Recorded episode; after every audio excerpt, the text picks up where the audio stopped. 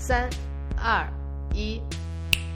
Hello，大家好，今天是二零一八年十一月十日，也是 Bad Coffee 的第二十一期。我是 Milkshake 杨，目前居住在南京。本期邀请到了 Check 的 FM 主播之一，一个 geek，一个女性科技爱好者和一个普通人的芊芊。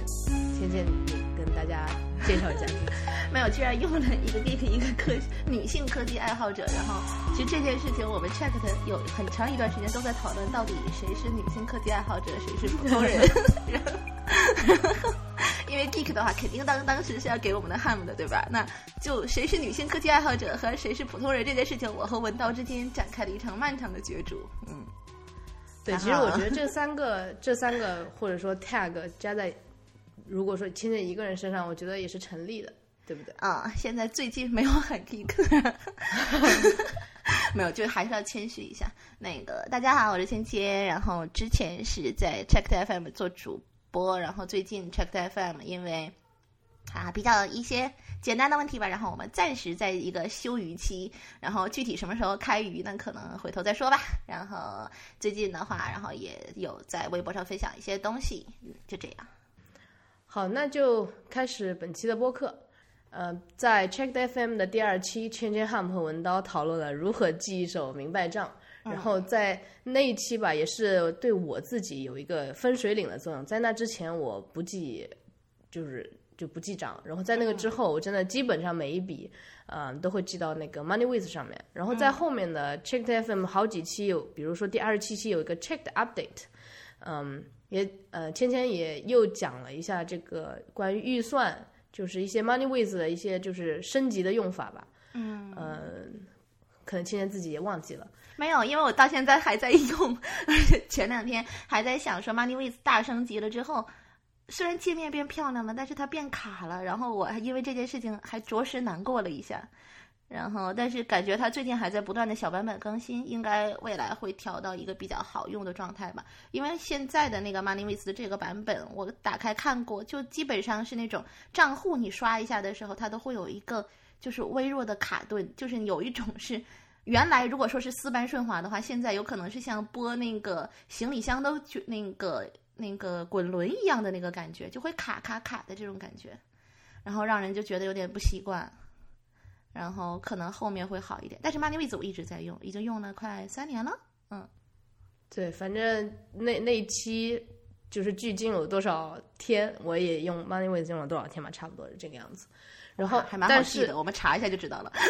对啊，那期也就是两两三年前。第二期的话，应该是在一月一月份、二月份的样子。对，可能两三年了。对，嗯，对。然后我和芊芊有一个组合。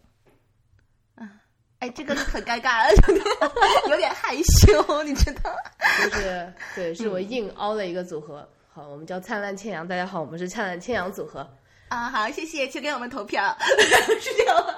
就是要挨着我拉个票，对吧？嗯，想说在双十一的前前前夕，其实今天夜里就是双十一了。然后我是想拉着芊芊，因为大家知道芊芊是一个剁手小能手，我是想和芊芊从各自的角度来聊一聊消费、双十一和极简主义。因为作为我本人，大概就是几个月前就是一直标榜自己，说自己是一个极简主义者。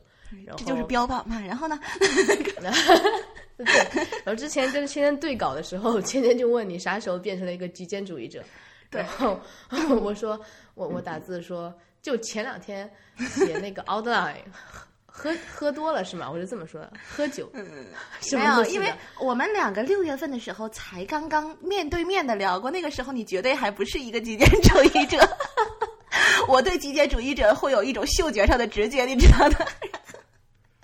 然后就忽然之间，在这段时间，我觉得我们两个也一直有在沟通啊，也动不动会发 message。为什么忽然之间我面前就出现了一个极简主义者？我好难接受，嗯，这种感觉。之前在美国生活了一段时间，然后对那边的一个消费方式和中国人的消费方式有一个呃旁观。对，就是你们，我觉得美国好像是不是给人一种感觉，就是就是大家都需要靠那个汽车来代步，然后。要去那种大型的仓储的那种超市，然后每一次要买很多，要囤很多东西。就是我看到的影视作品和剧啊，还有那些什么之类的展现出来的，都是这样子的生活。对，就是美这个是跟美国，我觉得就是人地广人稀，这个地理环境，还有这个，嗯，像一些地方它没有什么历史，它就是硬造出来一个城市，这样有关。就基本上美国人就是穷人也会有车，就是车只是一个代步的工具，因为买东西的地方实在离住的地方太远了。像他们去买东西都会在那个 Costco，其实就是好像有点类似，就是麦德龙在中国也是这样一个，就是像你像像你大型的仓储超市那种店，对，就一次买一堆，这个车也要放得下，呃，因为实在很不方便。就像我刚刚刚去的时候，我我们中国人。就包括现在你你去日本很多次，就是像这种便利店性质的，对中国人来说，就比如说楼下去买瓶水，然后小区嗯门口一个超市我去买瓶酱油，这种在美国基本上不成立的，他们就是非得要开车开个五分钟或者十分钟才能去买到水，然后在这种情况之下，他们就可能嗯说的。频繁一点就每周去买，然后一本一一般我感觉两到三周都可能就是只去一次超市，一次就把可能这一个月两个月的所有的呃消耗品，嗯全买回来，然后放在家里。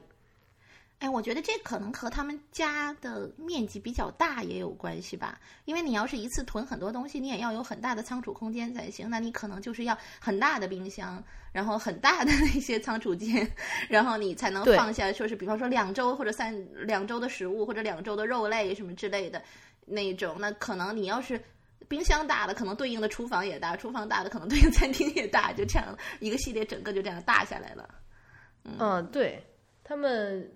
那首先就是还是美国这个地方，它它的房子确实是就很大，然后冰箱也是很大。但是冰箱，反正我住过的地方，我的房东的冰箱都是塞的特别满，而且那种冷冻的东西就是塞满的。他们也是怎么说呢？就是如果按阶级来分人，是是我不不太愿意这么去划分的，呃，一个方式。但是还还是要说很多那种。就是便宜嘛，就是这种冷冻食物会很便宜，然后新鲜的食物会很贵，像蔬菜就特别贵，然后冷冻的肉、冷冻的，他们冷冻的还有冷冻蔬菜，就是这种就就非常便宜。就是那种豆类或者是那些什么之类的，是吧？嗯，豆类、西兰花，哦哦，就这些是相对方便冷冻，因为我觉得绿叶子菜其实冻了很奇怪。对，嗯，就是这样的一种。生活方式其实是我不太适应的。然后我在那边的时候，我还是每周会定期去买菜。然后更绝的是我那个日本舍友，他每天去买菜，就是一直保持着很好的这种，像在他在日本的那种，嗯，每天的这种这种这种叫什么？嗯，就可能是生活习惯这种对日常，嗯，对。我觉得中国人的一种购物方式其实是正在被美国人所影响的，因为中国人一直在盯着美国，就是经济啊、科技啊各种各种，对吧？然后这种生活方式，我觉得也渐渐在学习。呃，你不说中国人吧，就中国的商人，他在学习美国商人的这种模式。然后就像之前有什么什么多多，嗯，对吧？就做这种让中国人去就是大量采购，然后以一个便宜的价格来将它得到。嗯，就单纯说一下，就是如果是就是说，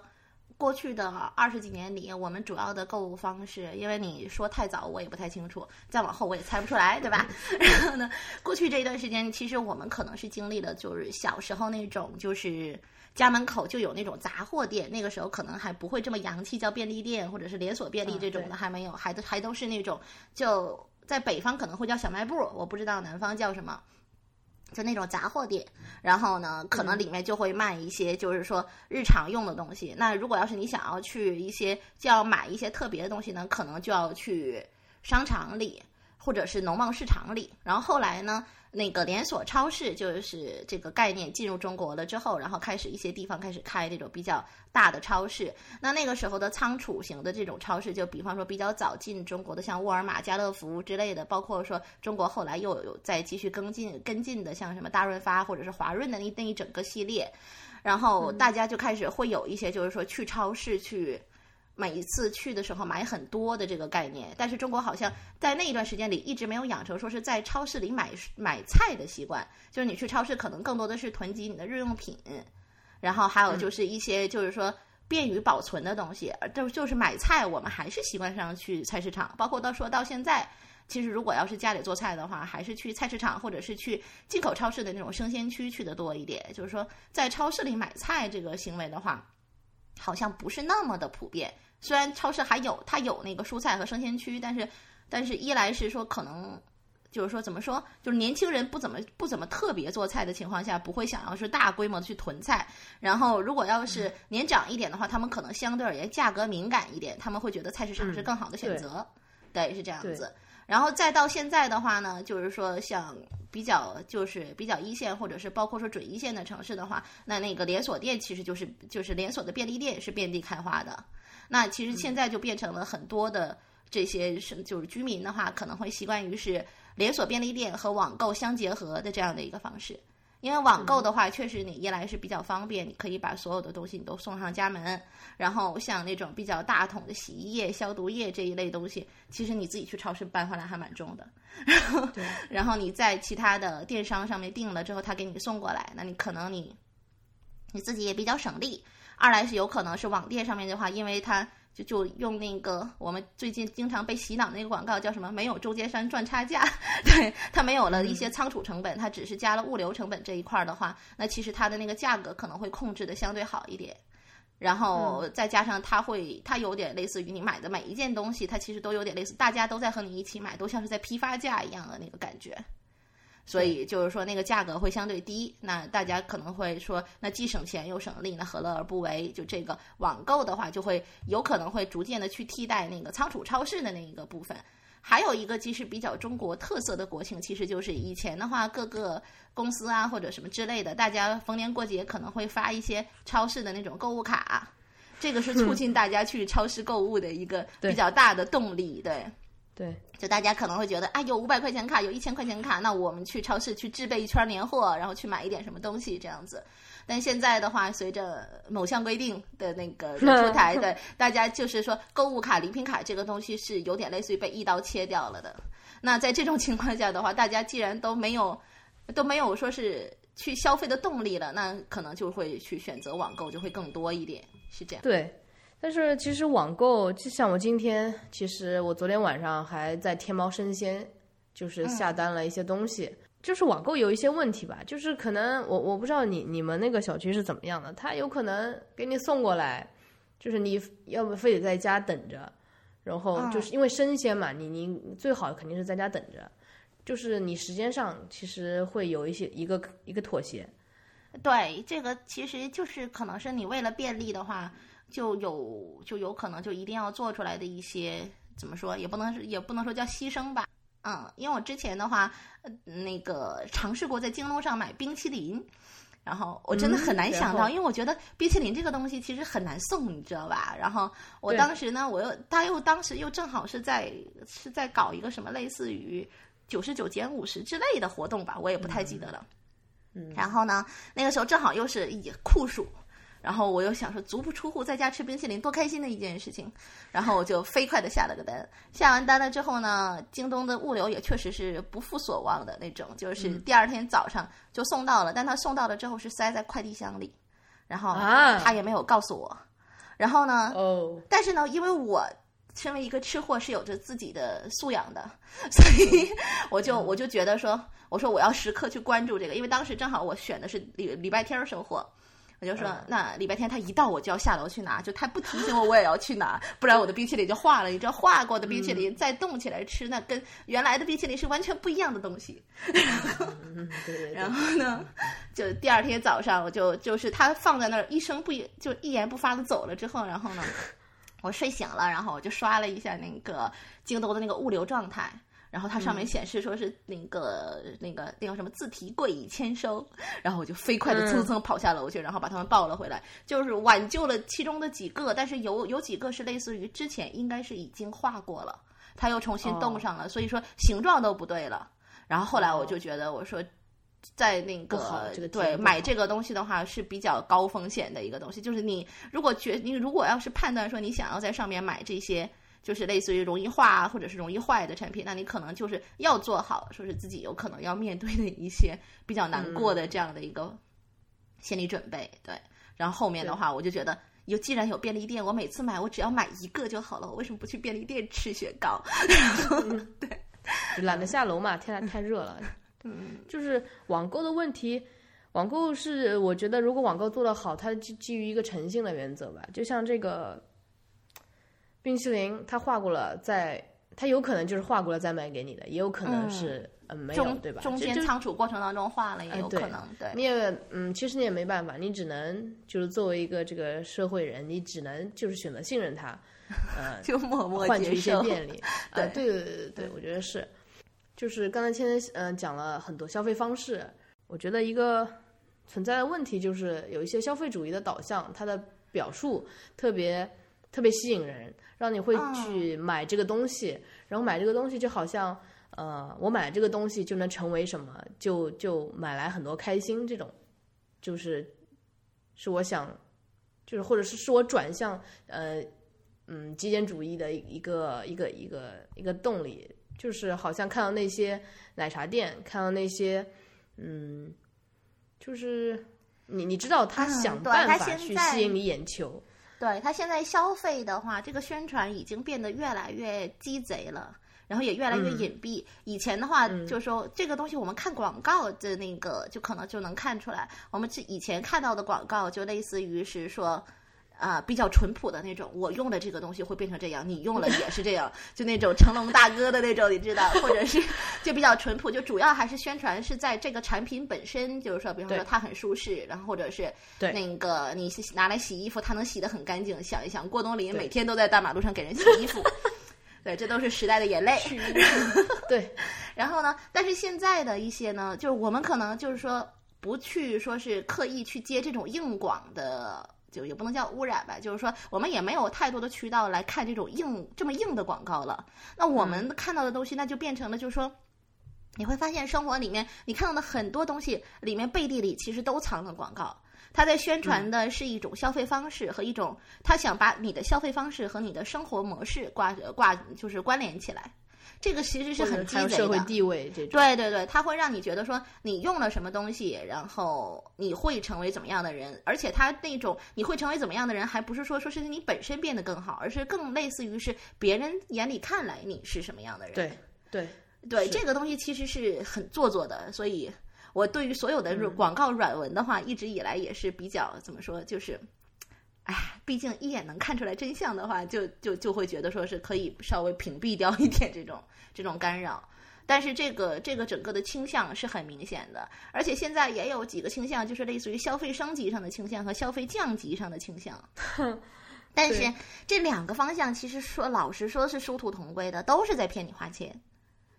就是 你有些的消费降级，就是类似于很多人会宣称说自己消费降级，那其实你真正的消费降级你就不买啊，你不是说消费降级，不是说你想买一个戴森的吸尘器，然后你降级了，降级成了小米的机器人。当然我没有贬低小米的意思，只是说单纯的价格的问题啊，我要提前提前提前先打好预防针。米 boy 们嗯要着急了。我我家里也有很多小米生态的东西，一点问题都没有，很好。呃我也是，我台灯嗯，然后对。但是，但是，但是，就是说，你要是真正的你想要去说避免说是消，就是说在这个方向上面做消费的话，那你应该选择的是你去人力的打扫，而不是说你在这两个之间选一个，然后觉得自己省了其中的差价，这个是非常自欺欺人的。对，嗯就是或者说，嗯、我尝试用消费主义导向的一个表述来描述极简主义思想，因为这两个其实是矛盾的东西。但是如果硬要这样就加在我个人身上的话，我可以这么说，因为确实就是自从我标榜我是极简主义者以来，我真的是减去了大概。呃，脂肪要减去十几斤吧，十几斤脂肪，我就不说十多少斤了，反正就是十几斤脂肪。就是如果光从这个表面看，就好像说，哎呀，只要加入这个极简主义者，你就可以减肥，你就可以怎么样，然后就这样一种感觉的表述，就是一个消费主义导向的表述，我是这么认为的。就是其实它内核并不是说，嗯，我减去了十几斤脂肪，就加入了这个就减去了十几斤脂肪这样一个不是划等号的东西。对，但是它这个消费主义这个表述就会让你觉得，嗯，我我好像对瘦了，然后这个对，就好像是你只要花钱，或者是你只要做了某一件事情，你就必然可以导向说是其中某一个你希望看到的结果。但事实上是没有这么好的因果逻辑关系的，就他们之间是没有对没有这么好的事情。嗯对是，呃，所以像芊芊，嗯呃，就是你的一个比如消费观，然后你遇到一个你十分喜欢的东西，或者说你会怎么样来选择，就是消费还是不消费，还或者说你消费心理是怎么样的吧？唉 就陷入了沉思。因为其实如果要是稍微熟悉之前 checked 的那个，或者是有嗯听众在看我微博的，可能就会觉得嗯说。之前的话，我可能会有一个比较多的，就是说，嗯，比较冲动剁手和冲动消费的这样的一个倾向，嗯嗯，然后啊，直面说出自己的问题，真的是非常难过的一件事情。然后呢，然后其实是其实是确实是我买的东西会比较多，然后也会去热衷于尝鲜。然后，当然是在某些特定领域里，也不是说说所有领域都买。如果所有领域里都买的话，确实是会造成一个物质上的过剩。但是可能我会倾向于，就是说，在某些自己觉得感兴趣的领域，然后这个东西我很喜欢，那就就买，就这样子。因为我觉得，既然自己买了之后自己会很开心，然后或者是买了，如果自己能用得上，那干嘛不买？就这样。嗯，然后就是其实算是一个随性的一个消费观，相对而言比较随性，对。然后最近，但是其实我因为我还是一直有做预算的，所以其实我是有一个大控制的，嗯嗯只不过是我的预算可能会做的稍微宽一点儿。弹性比较对，大，就是不也不算弹性比较大，就是说对自己会比较包容。就比方说，特别好，嗯这个特别好，大家都要对自己包容。就就比较能和自己和解，你知道，就是类似于，嗯、本来说是假设啊，就举一个比较简单的例子，就比方说我想要那个再去某一次出去旅行的时候，然后我希望八千块可以搞定，然后结果在旅行当中呢，然后我想要多吃几餐好的，然后这个预算稍稍的涨了一点，我就悄咪咪的，然后趁人不备，然后在 Money With 里面把这个预算调成一万，大概就是这样子的一个 这样的一个，就是对自己比较宽容的这样的一个做法，对。嗯，然后、嗯其实说起来，我也我我我我也经常调预算的。对预算就是拿来调的嘛，要不然的话，为什么会有 预算调整这个这个说法呢？对吧？你我们一般情况，你预算是用来制定的，然后预算制定了之后是用来执行的，执行阶段出现困难就是要调整的，这是非常好的一个工作流程。对对对，你也不要对对对，这个有点纵容了，好吧？然后现在的话呢，其实我会比较倾向于是一种辞旧迎新的消费模式，就是当我买一个新的东西的时候，我会考虑说是，如果我有同类的旧的东西，我要先考虑到处理到旧的。嗯然后或如果我完完全没有这个旧的东西的话，那可能可能有一个，就是买一个的话，那就买一个吧，就还是比较宽容，对。但是，而且另外，其实我是有一个感觉，就是说，类似于人有多大胆，地有多大产嘛，就是、就是你在买东西的时候，可能你也会考虑到说，你买完了之后你放在哪儿，或者是买完了之后你后续的事情你怎么处理。就比方说你嗯你刷了卡，你要不要还？要的，对吧？然后你买 你买了之后，你要不要搞清楚怎么用？要的，对吧？然后包括说你买完了之后，你放在哪里？放在哪里和你整个的家庭环境不违和？要不要考虑？要的，嗯对。所以说你综合这样子考虑完了之后的话，其实你会觉得你每一笔的消费都是很理性的。我就是这样子安慰自己的。呃，其实其实，嗯，前面说的很对，其实不是安慰自己了，其实就是或者说微博上营造出来的，就是你发的，就是不会让大家那么立体的去了解啊。现在其实有做预算，虽然他能调，他会实时的控制这个上下预算，他会调整，然后但是他有这个预算的一个一个大概一个数，然后他也有会想我买回来我放在哪里，跟家里的所有的呃装饰配不配这种这种事情，就是。其实是一我我我觉得啊，算是一个还蛮成熟的一个，就是消费的观念，对吧？其实是一个深思熟虑的一个过程，然后是你自己擅长的，然后经过那么多年积累下来的一种经验，对吧？对，因为有时候直觉其实也是一个经验的转化嘛，这种就有点类似于给自己找借口。但是类似于前两天我忽然之间，然后下单了一个那个百丽金的对 M M 对四百的那个钢笔，然后当时洋洋就问我。说我都惊了。呃对对对，就你干嘛要买一个这么贵的钢笔？然后我当时我就说了一套，就是跟他的前因后果，这是一个非常漫长的过程。就其实你是能感觉到，我已经想他想了很久了，然后只不过是正好这一个原价特别贵，有有一个契机，然后让我就是说去把它把它把它买下来，然后这个过程，就我最终展现的可能是我一冲动手一抖，然后亚马逊一键下单，然后自动扣款，对 然后，但是其实前面的话，可能有一个过程，就是我想要一支金尖的、弹性比较大的钢笔，然后我之前的那支钢笔发生了什么，然后现在的话，我一直在找一个它的替代品，是然后在这个某一个契机上，然后它出现了，就这样子。对对对对，嗯，说完芊芊的一个消费观吧，然后我我的消费观就是算是比较简单，就像芊芊说，她说家里会会就是买东西会看家里配不配这个事情，我的消费观就是我就尽量不买东西，呃，就是说如果要买，就是。在力所能及的情况下，肯定是买最好的。比如说吸尘器就就买戴森的，就是也不用再去想。我尽量为什么买它呢？就是我我会我是觉得，呃，我会从实用价值，然后它好不好看，然后和只做好一件事这个三个维度来考量，嗯这个商品的东西。就是我在想说一下，就是为什么只做好一件事情？就是比如说烤箱这个东西，它有的烤箱它会说我这个能当烤箱，能当微波炉，还能当什么东西？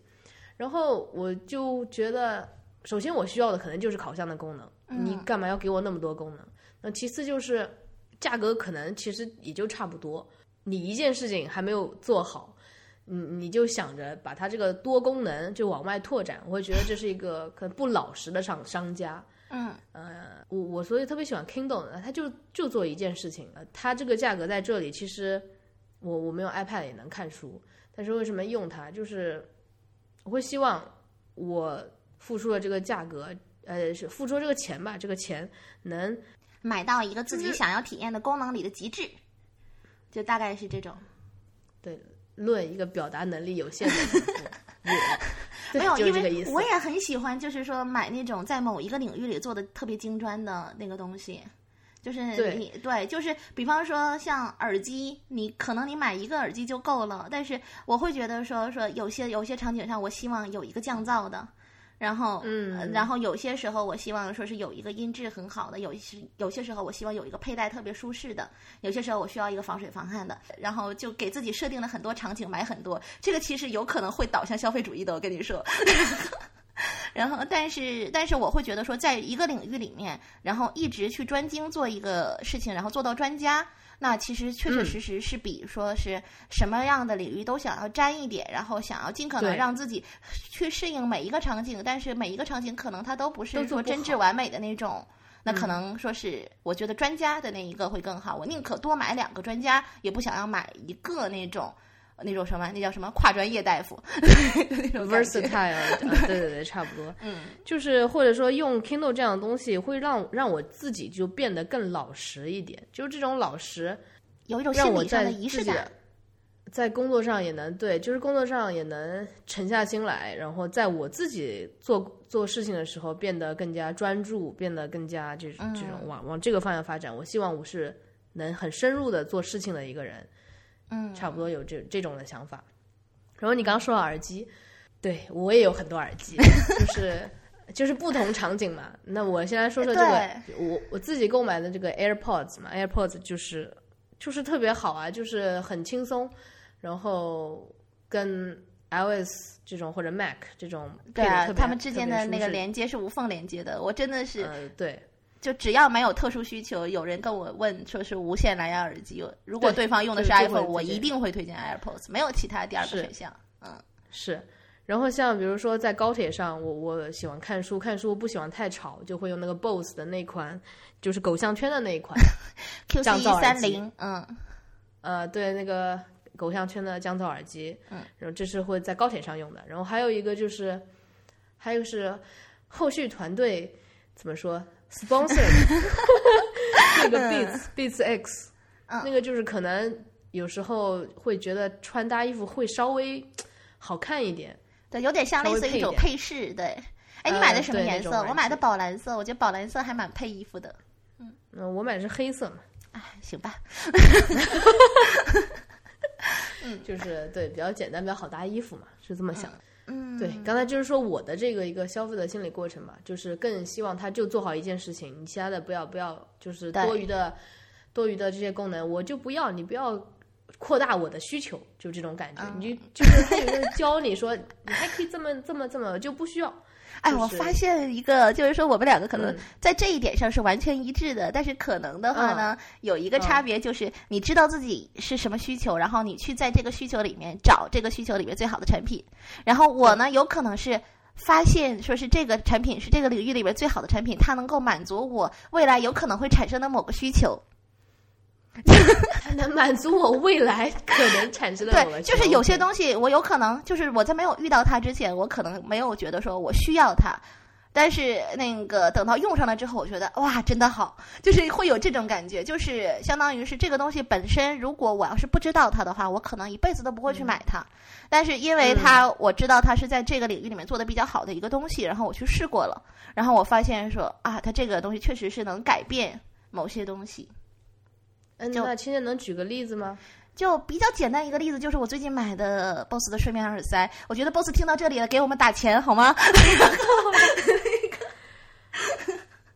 然后这个是怎样的一种使用体验呢？它这个睡眠耳塞，其实在下面如果再聊到说是一些就是比较好用的，在办公室或者是提升生活幸福指数的那个领域里面，其实我也会比较想要提它。那既然现在正刚刚好这个契机提到了，那我就说一下，因为它那个真的看起来是非常鸡肋的一个东西，就是。它是你一个比较精致的一个银色的小盒子，你推开来了之后，里面小巧的放置着两只小的耳塞，然后用的是鲨鱼鳍的那种，用的是鲨鱼鳍的那种，然后里面的话有一个非常小的类似于一个豆子一样的单元，就是他是管自己叫 Sleep Buds 的，就是确确实实是一个、对，是一个是一个入耳式耳塞就是那种。然后他的话，其实你刚最开始的时候，我对他真的是顾虑很多。我觉得一来是你睡眠的时候，你耳朵里塞东西这件事情会不会反过来影响你的睡眠？对然后这个是一个，还有就是我们是不是真的那么需要白噪音，然后来帮助我们睡眠？然后再有一个的话，其实就是说，呃，像我这种，其实我没有说是特别大的需求，就是说那个睡眠的环境比较吵啊，或者是特别频繁的去差旅啊什么之类的。他因为我看了一下 BOSS 他当他当时的宣传，其实可能是一来是说两个人之间互不打扰，就是各睡各的这样子的，就对方即使是打鼾或者是有什么其他的生活习惯，然后也不会跟影响到你。但是碰巧我家也没有这个情况，我的睡眠质量其实也没有很差，只除了我自己晚上喜欢熬夜不睡觉以外。然后呢，还有一个就是他他描绘出来的使用场景，就比方说你去到某一个地方出差。然后呢，那个地方的话呢，就刚好你安排的是那个旅店，有可能是那种，就是酒店，有可能是那种车如流水马如龙。然后 你对你就是算是把整个的什么玻璃窗啊什么这些都关上，可能还是会有一些噪音。然后再加上你可能会比较难以入睡的这种情况，然后你用它，然后就觉得哇，整个世界，然后就变成只有自己，就进入了一种很冥想的状态。他当时宣传的时候呢，可能描绘出来视频上的场景主要是这一种，但是这两种呢，其实对于我来讲都不是特别适用，因为我其实不太存在睡眠上的问题，但我就真的觉得说，接近两千块，然后做一个睡眠的耳塞，然后只专注做说是让你睡觉和叫你起床这一件事儿，这真的很吸引人，就 是就是。就他对我产生了一种先天性的吸引，我就会觉得说他这个东西很有意思，我很想要。然后呢，结果后来在某一个契机，这个契机呢，就其实也想了很久。你看我微博上先是说了，说是我想要这个东西，然后呢，过了大概一个多月吧，然后正好是十一国庆的时候在外面玩儿，然后在外面玩儿，其实就碰到了酒店里的场景啊，对不对？然后刚好去逛街的时候又碰到有 BOSS 的专卖店，然后呢，又在某一个就是。就又在旁边人的撺掇之下，就是怂恿之下，然后呢就买了。买了之后，然后我就发现它其实真正的使用体验的话，对于我个人而言，我觉得是很好的。就是起码是，嗯，一来是它戴进去的时候没有想象当中的那么不舒适。就是有些人如果要是你本身你睡觉之前你会习惯于塞一个那种物理耳塞的话，那它和物理耳塞之间的那些区别没有那么大，因为它那个豆子本身是很小的，然后鲨鱼鳍也是很软的。它整个的尺寸也比较小，你塞进去了之后，如果你选了合适的大合合适尺寸的那个胶塞的话，其实还好，没有那么大的异物感。然后二来是呢，就是它在某些对于我自己个人而言的场景来讲，它是非常合用的。一来是我在办公室我有一个短暂的午睡的习惯，然后那这个午睡的过程当中，其实周围的人有可能敲击键盘啊，或者是做一些什么其他什么之类的时候，那个时候会比较吵一点。那有可能我如果要是如果要是受到影响啊什么之类的，就会有一种中午不睡下午崩溃的那种。的那种情况，嗯，然后但是现在的话戴上了之后，基本上我中午午休一个小时，然后我放半个小时的白噪音，在那个半个小时之内，我就肯定能睡着了。然后它到了两点了之后，然后它会有一个闹钟，然后喊我起来，就是也不需要说是像电话铃啊或者是手机铃那样很吵打扰到别人，是这样子，对。然后再有一个就是我晚上的时候，我会觉得说。睡眠这件东西的话，我们现在可能比较难以入睡的原因，就是你睡前的诱惑太多。你可能你看 Kindle 就可能就还真的好很多。像我其实 Kindle 越看越越困，对对。但是我是我反而是那种就是 iPad 相对也比较重度的用户。我即使是看电子书，我也会习惯于在 iPad 上看。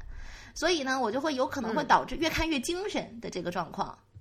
然后，但如果要是 如果要是我睡前，就是说经历了一整套的，就是说给告诉自己我要睡觉了，我要睡觉了，我要睡觉了，不断的给自己灌输这个潜意识，那可能自己就会真的是更容易去睡着的。就比方说，我睡前的话，比如你去刷牙洗脸，然后再去 再去假装给自己铺个就是补个精华啊什么之类的，就做一整套就是睡前自己美美哒的这样的一个工序。然后回来了之后呢，可能你涂个护手霜啊什么之类的，然后那个时候手上油油的，然后你也不想去再碰那些电子产品了，然后你再把睡眠耳机拿出来，然后塞好，然后开好白噪音，那你躺下了之后，你想想你也没什么别的事情干，你就睡觉吧。然后，对，然后然后就给自己了一个就是说你应该要去睡觉的这样的一个仪式感，它其实是能够带来的。而而且我发现。可能这个东西跟个人体质也有关系。我是那种听着白噪音，确确实实能比较开心的睡着的类型。嗯啊，就是一般情况我会放点类似于风雨交加，你知道，就特别喜欢那种下雨天睡觉嘛。然后我就会放一点类似于在下雨的白噪音，或者是在刮风的白噪音。那刮风，想想看，台风天不用上班多开心啊！然后就带着这样的美好的愿望睡睡觉了。对，我想问一个问题啊，就是那那慕斯他有吗？没有啊。所以就是我自己很开心，就这样。OK OK，嗯，因为而且他其实是他，我带这个还有一个好处就是他早上起的比我早，就是啊，对，他会这样子的话，他就完全不会影响到我。然后我是我自己的闹铃自己响，就是自己在耳塞里响闹铃，然后他的闹铃响了之后，他自己起来，他自己出门这样子。所以这个，所以你现在就是有有天天在用，还是说基本上只要睡觉就会用啊？是吧？嗯，我午睡是天天在用的，然后晚上睡觉的话，根据当天的精神状况，对，就是因为你它侧卧的时候，你确确实实耳朵里你会塞里里面放的东西，确确实实你如果要塞很久了之后，会有一种自己被抽真空了的感觉，对，也不是说说是说是那个特别特别的那种就是宛若无物的那种，它其实也达不到，嗯。所以，我一般情况下就是晚上睡觉的话，如果当天自己状态也很好，然后也不需要说是按时去起早的话，那我可能就不带。它因为它那个充电盒，它五个灯其实很很可爱，基本上你用了一整天了，它可能就掉一颗灯，就一个礼拜充一次电。哦，那还那还行，那还行。嗯，它是充电盒，它其实最近。无无线蓝牙的，它因为它是睡眠耳塞，跟蓝牙耳机什么之类的还不太一样。但是最近其实基本上流行的都是这种，就是容器是可以充电的，然后本身本身的话，它一次大概是十六个小时吧。嗯，对，所以说午睡一次，加上加上晚上睡一次，一点问题都没有。那对于睡眠这一块，其实我觉得我我我还是相对幸福吧。我中午都是回家睡觉。对啊，你不会被人打扰，然后再加上你又是独居，对，你就其实是真的是完全没有它的使用应使用应用场景。然后那这种的话，其实就没有必要说是给自己做这样一个加法。但是我是属于那种就是实在对它太好奇了，然后给自己做的这样一个加法，然后用完了之后发现还挺开心的。嗯嗯，对对对，尝试嘛。今天是一个还比较喜欢尝试新鲜事物的东西。对，但 是但是我还是要我还是要说明一下，就这个耳塞，如果要是听了上面那一段产生了购买欲望的话，我要提前先说一下免责的声明。一个就是说它只是遮噪的，它不是降噪的，它没有 BOSS 引以为傲的降噪技术。它的话其实就是相当于是把噪音隔离在外面，是物理隔离的。然后或者是你播放白噪音的时候把它盖过去的，不是说它会有一个人工的降噪的这个功能，因为它那个 Buds 实在太小了，它也放不下一个降噪的单元。二来是这个东西，它只能放那个 app 里面预设的十二种左右的白噪音，然后其他的它不能当蓝牙耳机。然后你除了拿能拿它，就是它除了能哄你睡觉和叫你起床以外，别无他用。所以你们要是确定要买的话，你们自己想好，对，就不要说是我让的，嗯，对，其实这个我对觉得对商旅人士吧，那 BOSS 它下面的东西其实都是长偏商务的，不是特别有设设计感，长得就很硬汉，对，这个已经算是很难得的，长得很挺有设计感的了。就是那个它那个盒子是很有阻尼感的，我觉得它两千块钱的售价，可能有一千五都在那个盒子上。就你推开那个盒子的时候，它那个感觉是非常非常非常优雅的，就不像那个那个 AirPods 那么咔简单粗暴，啪简单粗暴这种它比。较它像不是，它是那种类似于那种徐徐划开，然后咔哒的那种感觉，你去摸一下就知道了。呃，其实已经说了，就是他买的，他就是分享的一些他确实很喜欢的东西。那下面就我们就主要在这个工作生活呃这嗯几个方面，然后谈谈我们就是觉得哪些东西觉得确实挺不错的，然后或者说对吧，就是跟大家分享一下买了啥。首先就是是工就在工作的场景下，我觉得我先来说吧，因为我工作时间比较短，然后嗯东西也非常少，我觉得就是这样，对，真的是这个样子。就是首先我是觉得，就即使住在家里，家里的办公之处，我觉得也是办公室，就是这种感觉，嗯就是会觉得，比如说桌子上面的东西，我基本上会跟就是办真正的办公室里面放一样的东西，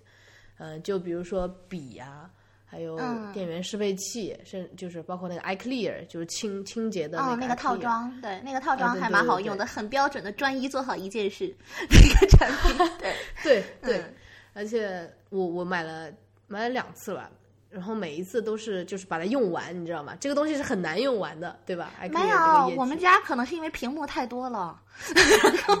我觉得我用的对两个人一起用用的飞快那个东西。然后那个那个毛那些就是什么小小棉布，什么鹿皮的什么木对对对擦一擦，嗯，两个地方都会放一样一样的东西。就是这些东西会让我觉得一坐到这个地方，就是开启我一个工作的模式。嗯嗯，就是有时候回家，我不见得说就立刻工作，但是我会把电脑就赶紧打开，然后电脑一打开，你就自然而然坐在那儿，坐在那儿就是有这些熟悉的东西，会让你就立刻进入这个工作的模式。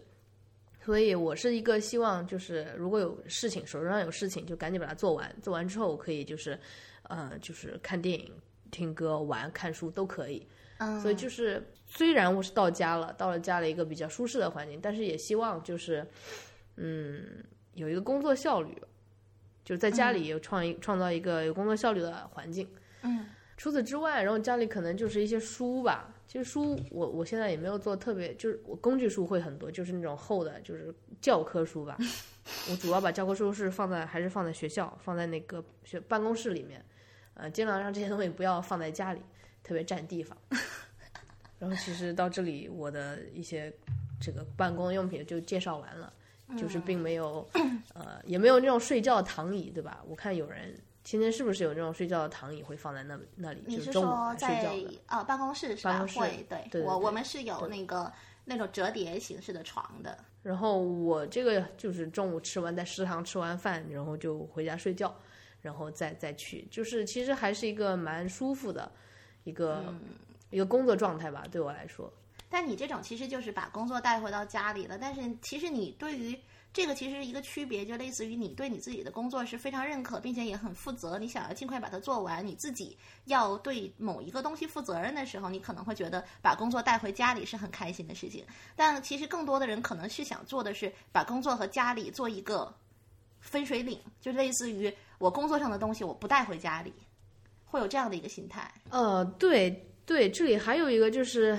就是题外话，就是说到一个退休的概念，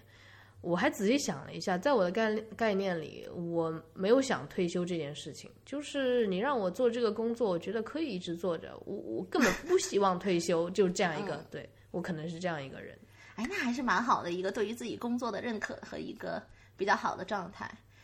嗯，对，可能就这份工作现在还没有到压力很大的时候。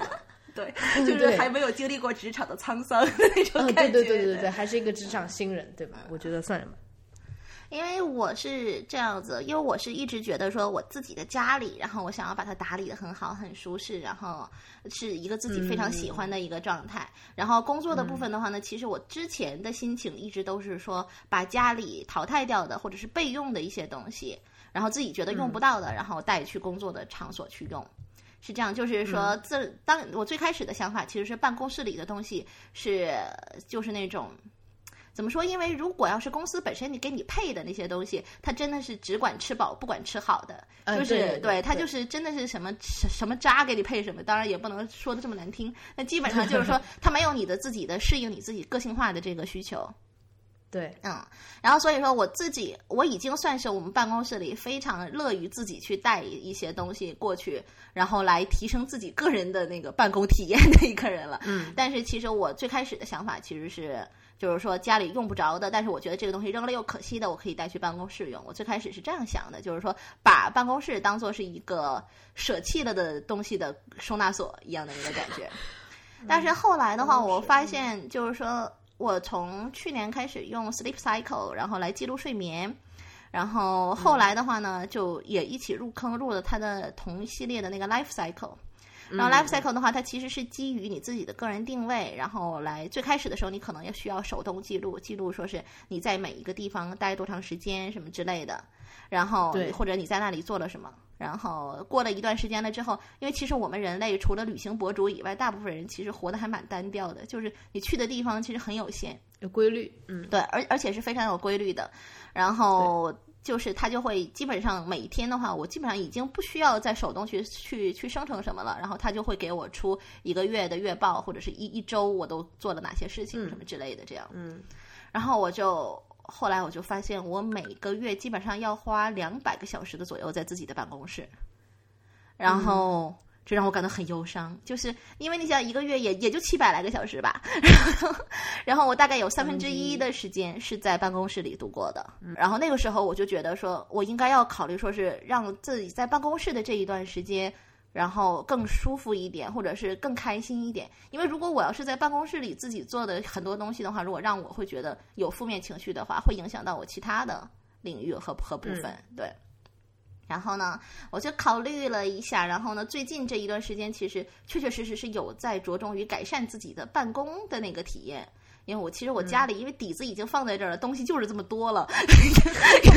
也没有办法折腾，然后就可能是反而会去折腾办公室，会折腾多一点。那主要几个东西的话，我那个时候也有给洋洋安利过一些，就一个是包括说我有一个可升降的那种的桌上的电脑桌。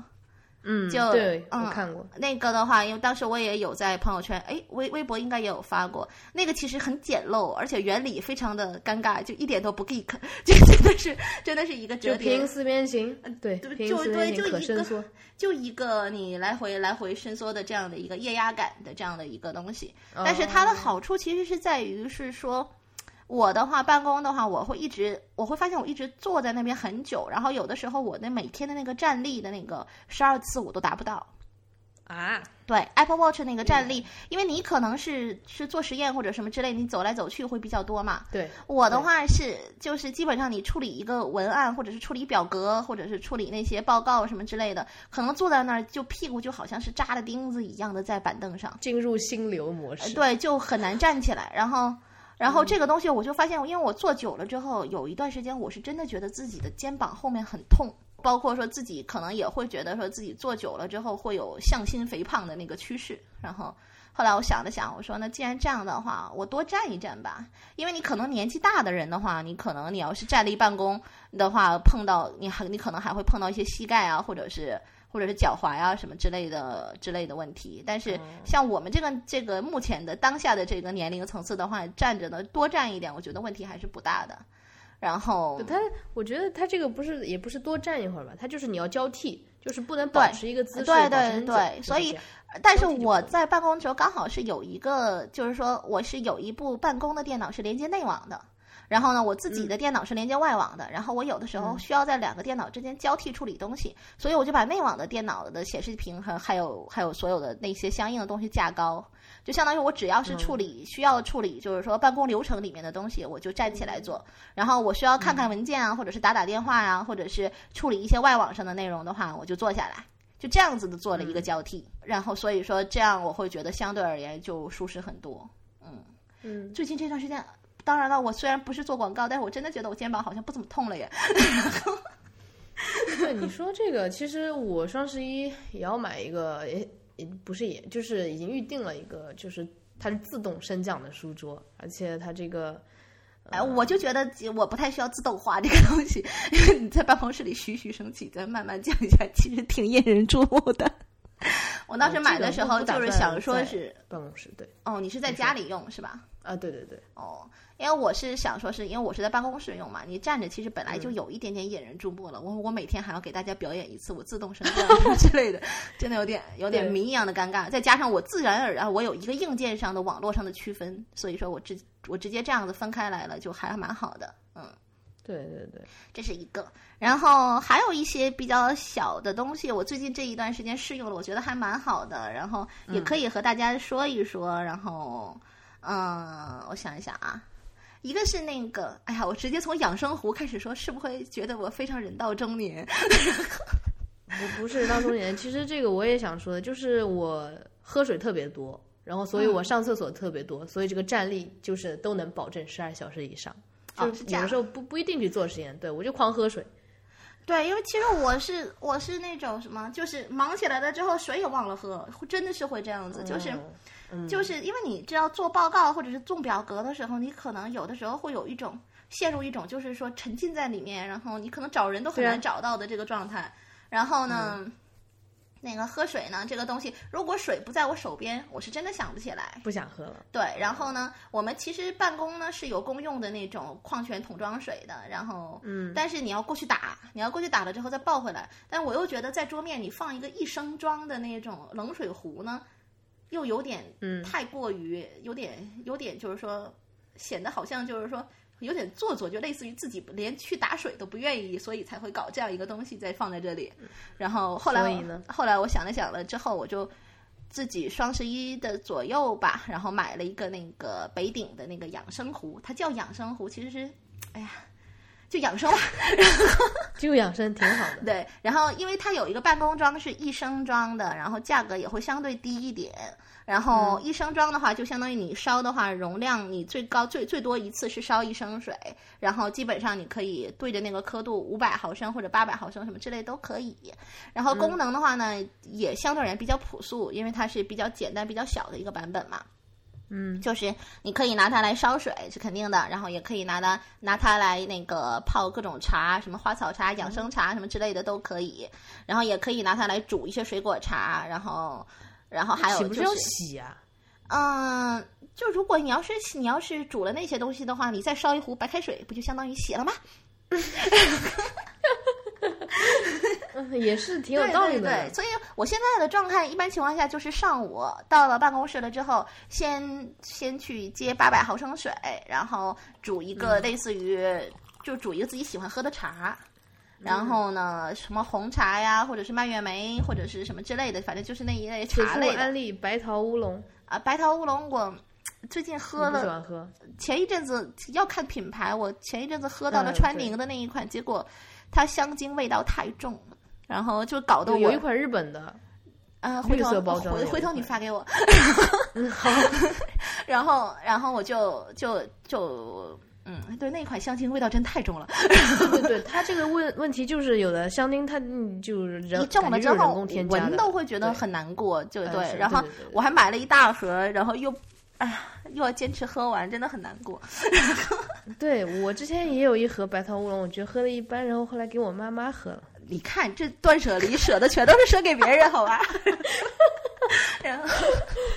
然后呢，就我现在喝的有包括说北鼎他们自己的做的一些什么桂圆红枣，它真的是一个方形的比较大的就是大的长袋茶袋，然后你去煮它嗯就好了，然后自己不加糖啊什么之类的也蛮健康的。然后早上可能就八百毫升就是这样子，下午的话呢，我中午可能就把这个壶冲一下，然后下午烧一壶开水，然后自己拿来泡个咖啡。或者是喝喝水这样子，这样的话上下午的话？对我是我，哎，那个是下一个话题，就是我还在办公室里放了一个手冲套装，对，嗯然后，然后那这样子下来，就基本上是我在办公的话，如果要是能喝完，那基本上就是白天一点六升水就能保障了。这个也是一个比较好的量化的这样的一个方式，就是一来是可以督促你喝水，二来是也比较好量化嘛。就是你喝了多少，你自己心里是有数的，你不会说一下子。呃、当然了，我这种情况是不可能喝到水中毒的，但 是但是就也不会说是旱的跟鸵鸟一样，对。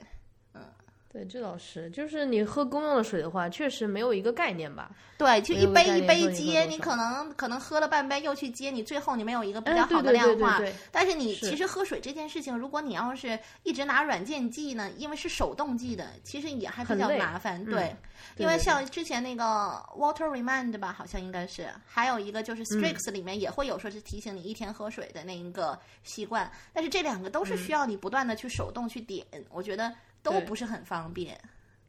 除非说嗯你喝完了之后立刻养成习惯，你也没有这个困扰，其实还好。但像我这种，我觉得说我想知道自己喝的水量够不够的话，你拿软件去记其实是有点麻烦的。那我还不如就真的拿一个比较直观的容器，然后我就能看到了。对，嗯，我们我们可以通过皮肤的好坏来观察，就是喝水喝的多喝少，我觉得是这样子。嗯，默默的捏了，就就是你在说皮肤的好坏的时候，我就一直在捏自己脸。嗯，擦出水来了。对。然后下一个的话，那刚才既然说到手冲套装，我就接着说手冲好了。好，因为手冲其实我也有一个，对手冲的话，其实放在办公室里确实是比较好的一个，就是你做你做东西做累了的时候，你安安静静的去泡一个咖啡，然后就默默的放一个滤纸，然后把它润湿，然后再放咖啡粉，然后再一点一点往里，就用那种长颈壶，然后慢慢的往里面倒，然后。就是有一个让自己平静下来的过程。我一般情况下真的是，就比方说处理某一个事情，可能需要和人打交道，然后搞得比较心浮意乱的时候，对，然后那个时候我就觉得啊，莫生气，莫生气，杀人犯法，我泡个手冲吧。对，就大概是这样子，然后就就可以放。对我觉得办公室里，如果你们要是没有什么胶囊咖啡机啊，或者是什么，因为喝速溶的话，里面加的东西真的太多了。就是糖啊、芝士对沫啊对对对，这这些东西加的太多了，然后。你还真的就不如喝个手冲。我有时候如果要是想加奶的话，我就自己 从抽屉里面抽出一盒那个纯牛奶，摇一摇，对，摇一摇，晃一晃，把晃出奶沫。嗯，对，然后我一般情况下，就对于这种纯牛奶做手冲的时候呢，我是放到那个找一个大的盒子或者是热水什么之类的，给它做个水浴，因为我们办公室里没有微波炉。然后，但是你牛奶如果是冰的，然后倒到热热的咖啡里面，可能有的时候会絮化嘛。对，我办公室倒没有一整套手冲的那个东西，就是我是有个细嘴壶，然后我通我通常是买那个就是就是有绿植的绿，就是绿植那个叫叫挂耳挂式还是啊挂挂耳式的那那种对对对，就是买了一些会会放在那里，因嗯，为比较快嘛。对，挂耳式比较快。哎，你是自己是一个办公室，自己一个人一个办公室是吧？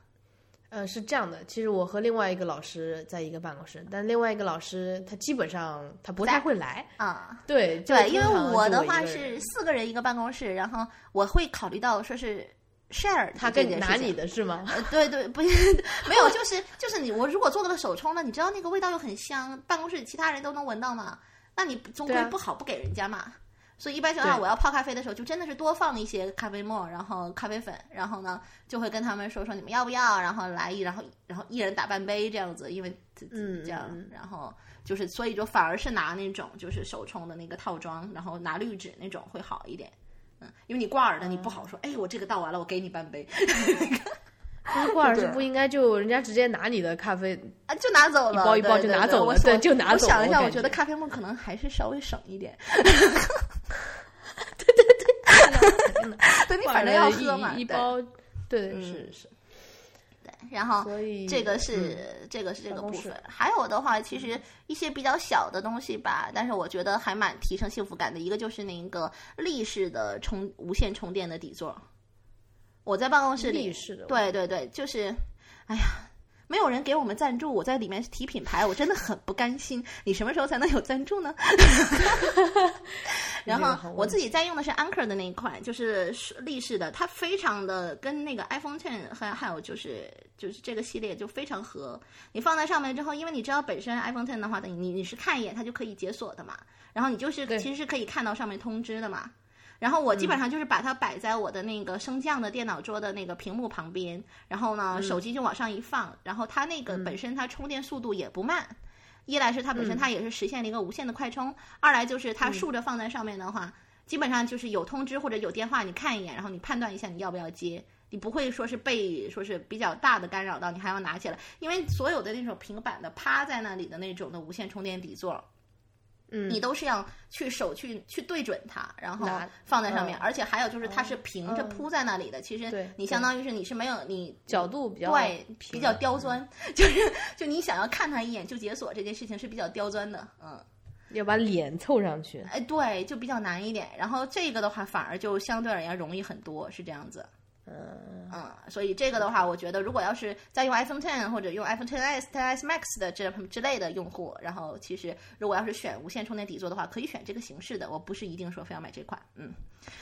，iPhone iPhone 八以后都是可以用无线充电的，对吧？iPhone 八。应该是其他几款我没用过，不知道。嗯，是是是，啊 因为我在用的安卓机也是无线充电的，所以这就变成了我可以交替的把手机往上扔，然后办公室就少了很多线，就你桌上就可以不需要再放充电线了。其实对于线材的收纳的唯一要求就是眼不见为净嘛，对，嗯，而且你线的话，你过分弯折或者是过分的折在里面，其实好像对于线材也不是特别好。不过这些都是玄学了，我觉得我能用到线材不太好的话，那个东西可能也不太好了。嗯，对，其实我也有一个疑问，就是好多人说 iPhone 的那个头，他们容易断，就充电那个那个那个 Lightning 接口，嗯头容易特别容易断。我觉得我从来没有遇到过这个问题。我也没有遇到过，对，可能是因为用无线。充电器吧。小时候我不知道，已经不太记得了，年代太过久远。但是我是没有遇到过它质量就差到那种我也没有遇到对对对对，其实我觉得带一个你自己喜欢的鼠标和键盘很重要，因为这个真的是拿来干活的家伙事儿。对，就是因为我们的话，办公的话，你配电脑嘛，其实它会自己配那种黑黢黢的那种跟电脑同品牌的鼠键盘还有鼠标，然后鼠标可能还拖着线，键盘也拖着线，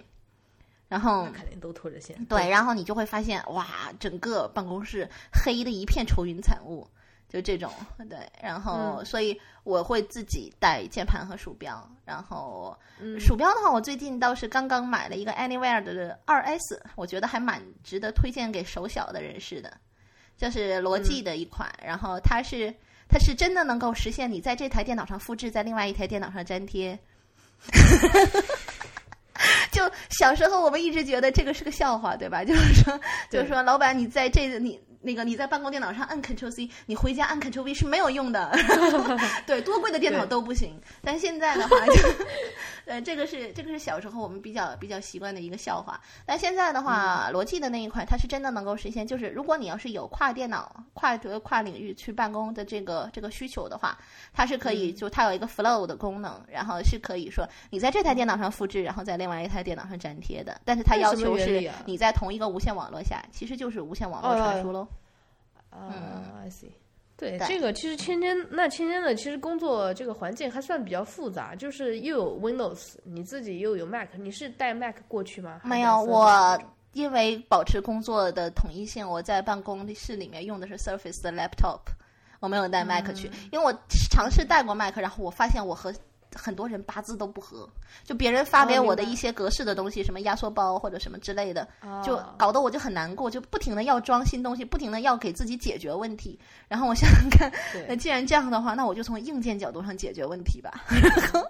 然后就比较偷懒的一个方式。对我知道 Mac 你折腾折腾可能也可以没有，也可以完全没有问题，但但我觉得还是算了。我在办公的话，就还是用的是 laptop 这样子，因为它体积也比较小。比较小巧，然后放在办公桌上面也不是很占地方，也偶尔出差也好带。嗯，对，是这样子的。我我相对我觉得还是简单一些吧，简单很多啊，我觉得就是一台那个 MacBook Pro，而且是二零一五年的那个版本。我 MacBook Pro 也是，我是一四年末，对对，然后就是有那个亮的吗？好重，对对对，就是那个苹果还会亮的那个是那个年代，还会亮的那个，对 那个年代，对，然后它就很重，你知道，然后每次背它出去，我都觉得这自己中华的脊梁要弯了，你知道吧？对，所以这几天我在看有什么轻便的双肩包。嗯，呃，你的你的解决方案居然不是换一个轻便的电脑。对，我觉得 Mac 的话真的可以用很久。我 MacBook Pro 真的是从我刚开始刚到南广州工作就有，就一四年之一四年的时候就在用，一直到现在。嗯，然后它还是依然坚挺，然后丝般顺滑，真的是找不到任何毛病，除了重。嗯，其实我上一期有聊到我在这台电脑上装了好多就是学术软件，也巨贵，然后。对，有兴趣的听众可以听一下上一期，我都买了哪些软件。嗯嗯，所以这个办公室这一这一部分，嗯，天天其实是属于一个要和要和一些人交互，所以他这个对电脑的选择，还有电脑就是键鼠这一方面，就好像你用 Mac，你用手你用鼠标吗？我想采访一下。不用啊，我都我是只用触控板。对对对，我也是。对，但是你到了 Windows 上面，你是没有办法不用鼠标的。对对对，那个触控板太差了，那个体验。对，所以就变成对，而且 Anywhere Anywhere 那款的话，对我刚才说的那个鼠标，它还有一个方式是，它可以同时连三台设备。然后你可以通过 U 连或者是通过蓝牙，然后选择连三台设备。那也就是说，我桌面上其实是可以只放这一部鼠标的，我只要是按一下切换键，它就可以无缝切换了。对对对。啊，这个其实就对于说是你有多台办多台电脑，然后比较复杂的网络，还还有还有就是比较复杂的办公环境来讲的话，是比较好解决的。嗯，对。就像它那个罗技也有一款那个蓝蓝牙的键盘，也是就三个键，每个键可以。一键切换，嗯，对应的电脑。哦，不过说起来，我的键盘我在办公室里摆的，真的就是我从家里断舍离出去的。从家里断舍离，断舍离到这个断舍离到了办公室的办公室是我的另外一个仓储小天堂的感觉。就是那个 Cherry 的那个 G 八零三千的轻轴吧，你知道樱桃的那个那个键盘好大。其实我我讨厌它不是因为它吵，我不讨厌它，我不能说我讨厌它，我怎么会讨厌它呢？它毕竟是别人送的，对吧？它 它是它是非常的大，它是就是非常像我们很小的时候去上微机课，然后那个时候电脑还不叫计算机，还不叫计算机，叫微机。那个时候的那个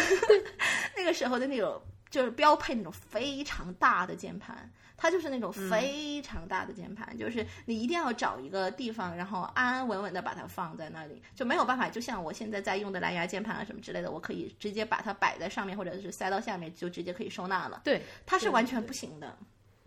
然后，所以，然后呢，在这个上面上呢，因为它本身呢，它是慕斯送我的情人节礼物，然后呢，呃，七夕礼物，然后第二年的情人节呢，又给他配了一套情人节的键帽。键帽就导致整个键盘的那个价值莫名的高昂，然后呢，再加上断舍离不掉，然后呢，对，而且再加上又是情人节的那个，就是你知道那个粉色和白色其实也不是我的 style，然后就直男是吗？我我不是那种粉粉嫩嫩的少女，我就很难过。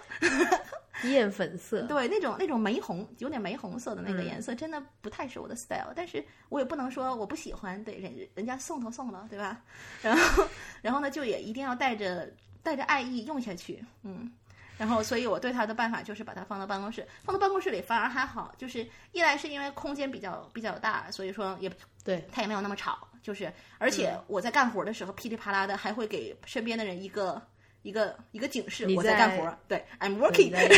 对对对，就是我在认真的认真的工作的这个感觉。然后还有一个就是你办公桌，因为我现在用的升降台嘛，位置也比较大，也放得下。嗯，然后再加上你办公室里有一点其他的色彩啊，稍微调和一下那个整个的那种黑漆漆的主机箱、黑漆漆的显示器、黑漆漆的其他的那些东西，还有包括说是那种固定的格子间，你稍微给它调和一下，看起来还蛮还好一点，还稍微活泼一点。是这样，对，就像你说，你计算了一下，你在每个月在办公室可能待两百个小时，占了三分之一的时间，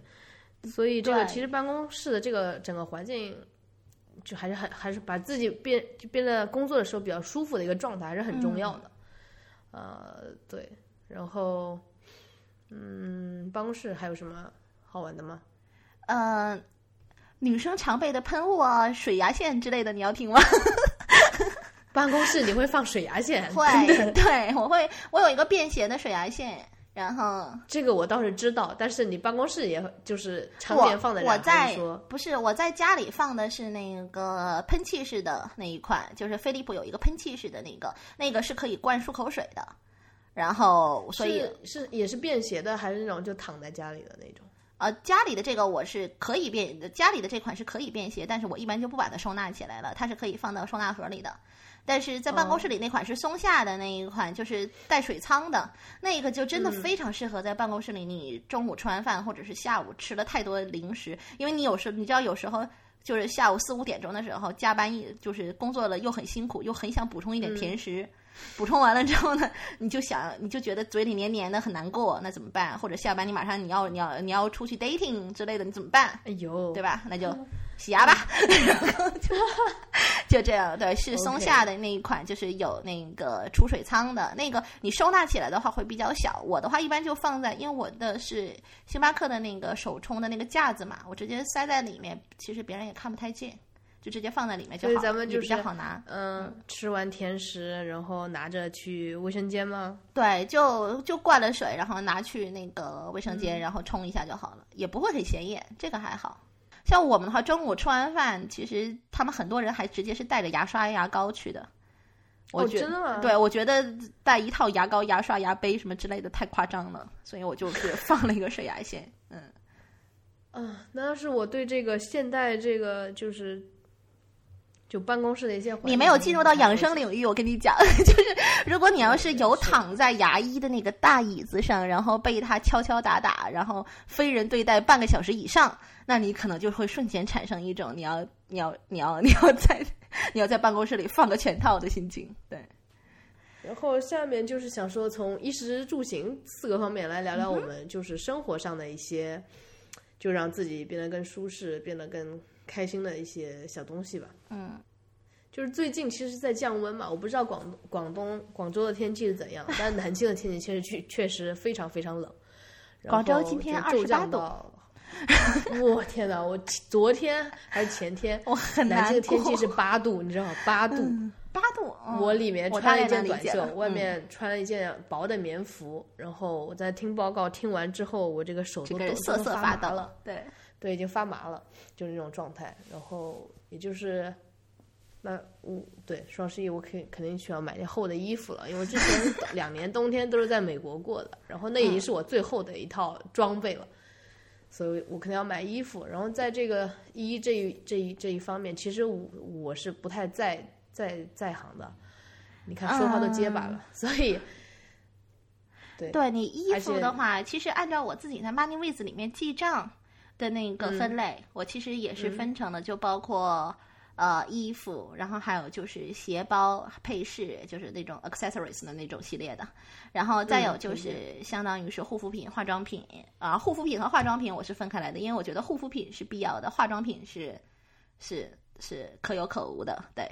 然后再有可能就是一些那种 underwear，就是内衣类的那些东西，对，就是大概我自己记账的时候就是这样子分的。然后因为也比较能够明显能能够体现出来是否是需要换季，或者哪些是一些其实不是特别必要的开支。就比方说像鞋包配饰那种的，在买的时候就可能要想一想，因为有的其实真的是不缺，就只不过是想买而已。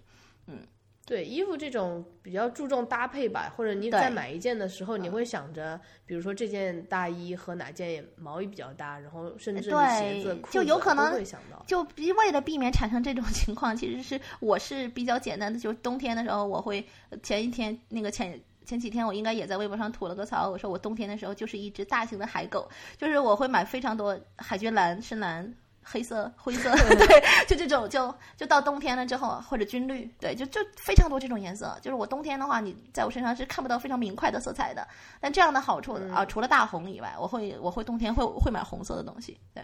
然后就就这样子的话，就变得就比较相对而言比较好搭配。就是你基本上你大差不多同色系，你稍微有一点层次就不会出问题，是这样子。对对。但夏天就比较百家争鸣了，就比较难。然后夏天这块我也不是很擅长，但我有一个经验就是，即哪怕你是经常穿某一个品牌的衣服，你去线下实体店试过了再买，和你在网上直接盲买，区别也是很大的。就是像我当时我是一直会去穿某一家的一个衣服，我觉得我对他家已经非常熟悉了，我不会踩到雷。但是我发现我在网上他家的天猫旗舰店搞活动的时候买到的衣服。总和我自己想象当中的相差甚远。就是他如果这件衣服摆在店里，我是不会买的。有可能感觉它批次不一样。嗯，就是怎么说？就是我其实大概是知道，说是他是我有对他有一个期望，我觉得他家的东西应该穿在身上之后大概是怎么样的。但是他到手了之后，可能总会有哪一些地方没有那么合适。因为你知道，人和人之间差异性是比较大的，有可能有些衣服你穿的袖子太长、肩膀太窄，或者是是什么之类的，都会出现这些问题。就是同样是某一个码数，可能。同样差不多的款式，你穿在身上可能效果都是完全不一样的。那你在线下的时候，你可以去多试几件，你知道说就是哪一件是最适合自己的，那个版型刚刚好，和和和你是比较合适的。但是你在线上的话，你感觉说这一件我肯定能穿，但是拿回来了之后，就是总觉得哪里不对，就会有这样的感觉。所以后面的话，我基本上就是。已经杜绝了在网上买衣服这件事情了。嗯，对，其实我也是这样的，我尽量买衣服这些都会就我得我得试。那衣服鞋子也是，鞋子的话，除非是那种阿迪的、耐克的那种运动鞋，我明显知道我自己的码数，然后这一款一点问题都没有，那我可能就是网上非常合算的时候，当时那个就就买一双或者怎么样。不然平时的话，我还是会去实体店试。而且你知道，买衣服和鞋子你在实体店里试，你知道它。在你身上之后，瞬间展现出来的是一种什么感觉的那个时候，你会有一个比较直观的感受，会是比较开心的。人会觉得啊，这是这双鞋写了我的名字。对对对，就是这这个就是我的东西。对，但是对对对，但是你在网上你买的时候是没有我这个感觉的，就是这些，尤其是你再翻一下评论，然后看到评论里实拍图，哇，然后这东西就不是我的东西，真的是这个感觉。嗯，然后护肤品和化妆品的话，我个人护肤品其实是。我我在广州嘛，其实离香港比较近。然后之前在之前，基本上我一年可能去一到两次的香港，然后就把自己的那个护肤品就囤齐了。这一点上我是会有一个少量的囤货的，也没有太多，因为我买回来了之后，就像你说断舍离给妈妈嘛。对，像我漂亮。对，有一些那种。就是可能对于我来讲稍微有点过分滋润的，那就给妈妈嘛，就这样子。嗯，然后可能就是每一次去香港之前，我都会把自己的存货再清理盘点一下，然后预估一下就哪些东西大概能用多久每一个品类，然后再看一下自己需不需要补哪些东西，或者是需要补的时候再去，是这样子。嗯，然后化妆品，我觉得最近这几年是很明显的一个消费主义的一个宣传的重灾区。就是包包，还有衣服、化呃不包包、鞋子、化妆品，应该重点其实是在包和化妆品上。我觉得看的特别多，就是大家会有一种宣传，就是男人爱你要给你买口红，或者是也不开心呢。口红的代言人是一些比较奇怪的人，就是看似跟他没有什么关系的，呃，青年男偶像算吗？以前还是就是很多漂亮的女明星。他说我用了这个，然后然后在我脸上看起来是这样子，现在就变成了 男性的 idol，然后涂在脸上，然后然后给人一种就是让骗女粉丝去买的那种的宣传策略。对，对对对对。这个其实很早之前木村拓哉最开最早的时候，好像是木村拓哉有在麦秀雷敦上面。木村拓哉是谁呀？哇，好老呀！啊，so long time ago，对，这个木村拓哉他家女儿都出道了，你感受一下，对。非常早之前的第一个可能是做这个宣传的，当然了，再往前可能也有，但是是是这种偶像流量级别的，可能就是木村拓哉，他有在那个曼秀雷敦的某一款上面吧，然后做的这样一个广告，就是有图这个，然后当时可能是日本的那些有着少女心的少女和有着少少少女心的阿姨，然后就趋之若鹜，就大家都去买，可能这个是比较早的一个营销方式，但是后面也没有一直在日本流传，但反而最近这几年。你尤其是看那种类似于大牌的，比方说像雅诗兰黛啊，或者是，啊、我最近看了一下，可能你打开有一些那个开屏画面，你都能看到什么华晨宇或者是王俊凯，啊，对对对，好像就都有谁？都有这些就是做口红那个中的代言。国就是说唱什么的那个叫 PG One 啊，对对对对对对，那个已经是去年的事情了。嗯，然后过了一年，对吧？销声匿迹，这是唉另外一个故事。然后就其实是变成了，就是说以男色来吸引女粉丝这个东西来促进消费，这个我觉得是一个很明显的陷阱，就是真的是很大的一个 trap 在这里放在这里。嗯，对对对对，就像是有一些，嗯，最开始的话，然后可能微信公众号，还有就是一些博主，然后会宣传类似于就是说，女人不开心了之后，一个包就能解决。如果一个包不能解决，百病，对，给他两个，或者是包治百病，或者怎么样什么之类的。对这种，然后就把我们和买包包这件事情打了个对勾。然后呢，嗯现在呢又变成了说是送口红，然后开心的时候来一根儿，伤心的时候来一根儿，然后什么 什么时候来一根儿。然后呢，也有真的非常多的博主就很响应这件事情，然后会哗啦啦的往外倒口红。但实话是，你是吃口红的吗？就我其实我自己大概、嗯我自己会觉得说，我想要去试一试的色系或者色号，然后我会都买回来尝试一下。但是我也真的是觉得说，根本就用不完。一来是我很难把嗯一根口红用完整的用完，嗯，二来是有这么多的话，你会发现你出门的时候最常用的还是你觉得说是最保最保险的那几个。嗯不会说说是今年流行南瓜红，然后所有人脸上呃都是一片砖红色，它不会是这样子，对。然后对，就是不要说男生了，就是有时候我都不知道是什么颜色，就是我我自己可能都压根没有注意过别人嘴上的颜色。但其实也还也会有一点点，就有时候我可能试了一个新口红，然后比方说前一阵子涂了一个所谓的烂番茄色，然后呢去别的部门的时候，然后他们就说：“哎，你今天气色很好。”我说：“呵呵 就这样，就是会有就它会整体提提升你的气质是。对对对，嗯就会整体会有一个提气色的感觉，但是不是？但是我觉得涂这个东西是为了说是怎么说？就真的不是说它是一个必需品，你一定要像美妆博主一样有掏出来一一麻袋的口红，不是这样子，就不是说 说是所有热门色号我们都需要拥有。虽然我确确实实有很多，我也不是很适合站在这里讲这个话，但是 但是我是真的能够以亲身经历告诉大家，就是用不完，然后而且用不掉，嗯。而且口红这个东西比较私人化，你也很难处理。你你不好，嗯你不好去把它送人。对这个东西，你如果一旦上了上了嘴了，你真的不太好去去把它 出，对吧？你不好去出二手，也不好去送人，你这样子显得对人也很不尊重。对，就只能给妈妈，然后或者就自己趁着某一个心血来潮的半夜，然后他悄悄的丢掉，第二天早上当做什么事情都没有发生过。嗯，是这样子。对，因为我真的是买过非常不适合我的西柚色。这个口红有保质期吗？有保质期，所以这也是为什么我觉得说那些美妆博主一下子哗倒出来几十几十根上百根，这个东西很夸张的原因。因为你原则来讲，一旦开封了之后，你所有的所有的这种直接上脸啊，或者是放在可和和自己皮肤直接接触的东西的话，你都应该在一定期限之内用掉的。嗯嗯对，是这样子，所以一般情况下，如果要是想让它保质期可能长的话，用唇刷，或者说就这一部分，如果要是那个 Bad Coffee 有很多男性听众的话，他们可能会疯吧。对，其实我我都已经开始疯了。对，我觉得男性的话，如果要是送礼，如果你家的女朋友，然后是有被这种想法洗脑的话呢，你直接就是为了不出错，你可以给她买各种类型的套装，就是那种五支装、三支装的迷你款，然后直接送过去就好了。这种没有你选择色号的问题，不然的话，你送口红十有八九是会送错口送错色号的，相信我。替 Bad Coffee 的男听众，谢谢你。嗯，不不客气，这是我应该做的。对，嗯我感觉在这个美美美妆这个这个部分吧，我没有太多的什么话语呃发言。其实我也是比较怎么说，就是我有，但是乐于尝试。对，我是去试一试，然后觉得说有可能我会想要说，万一遇到某些场景下，我应该会有一套东西，我可以去应付这个场景，就是我我不慌的这种感觉。但实话是我每次去任何美妆柜台的话，我碰到那些。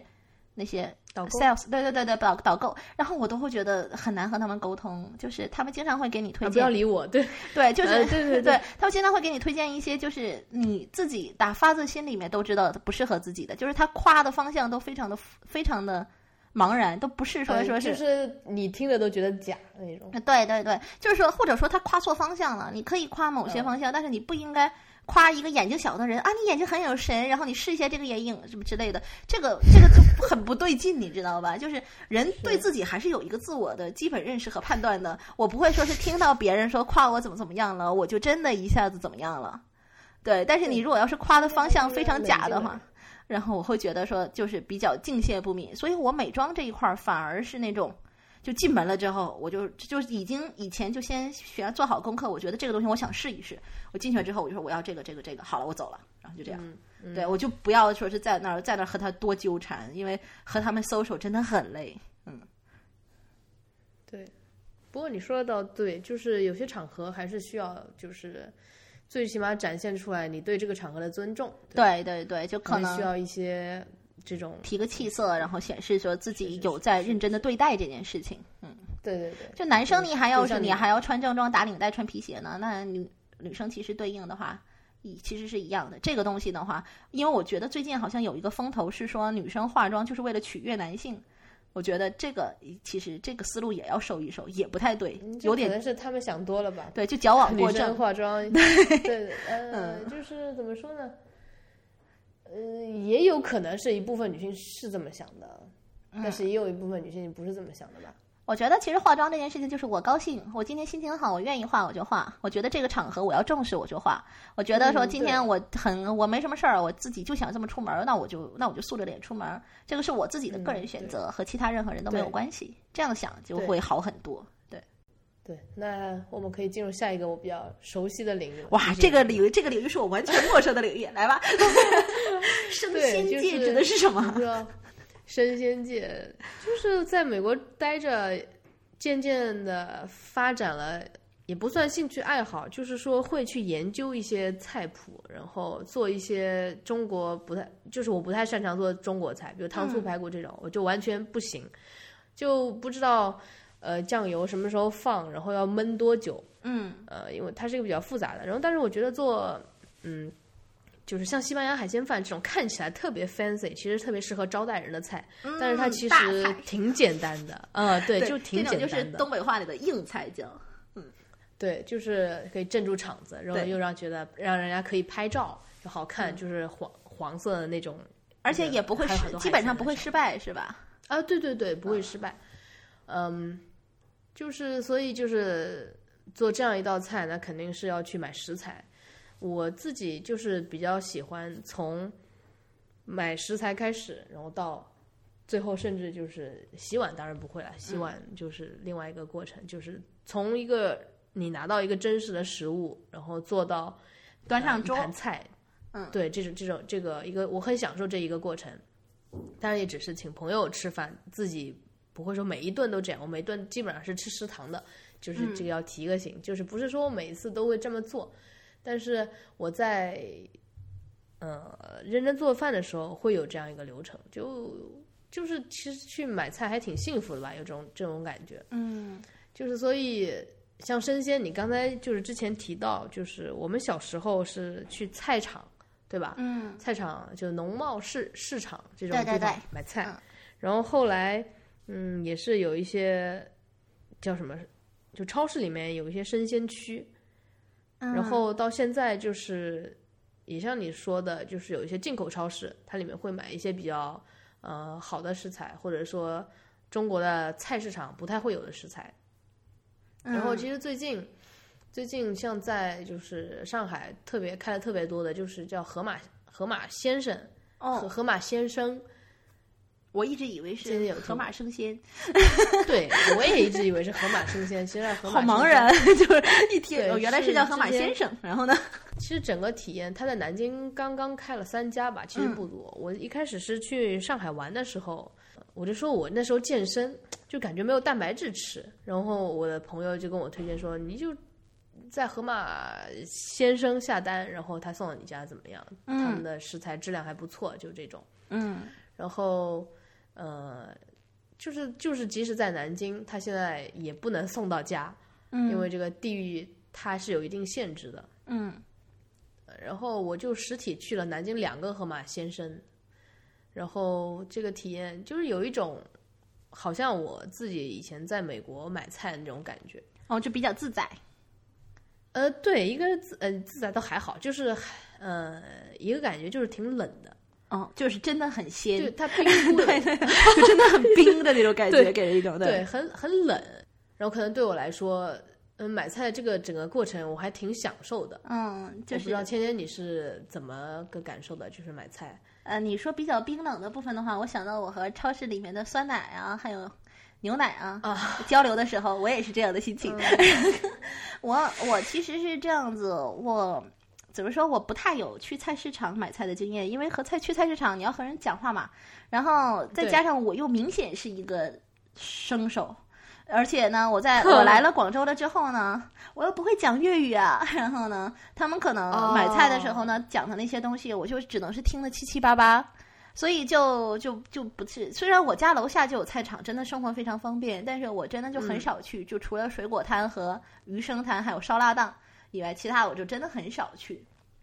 然后我去的话，买生鲜的类型的东西的话，我去其实去比较常去的反而是那个，应该是全国连锁的吧，有个叫欧乐的那个进口超市，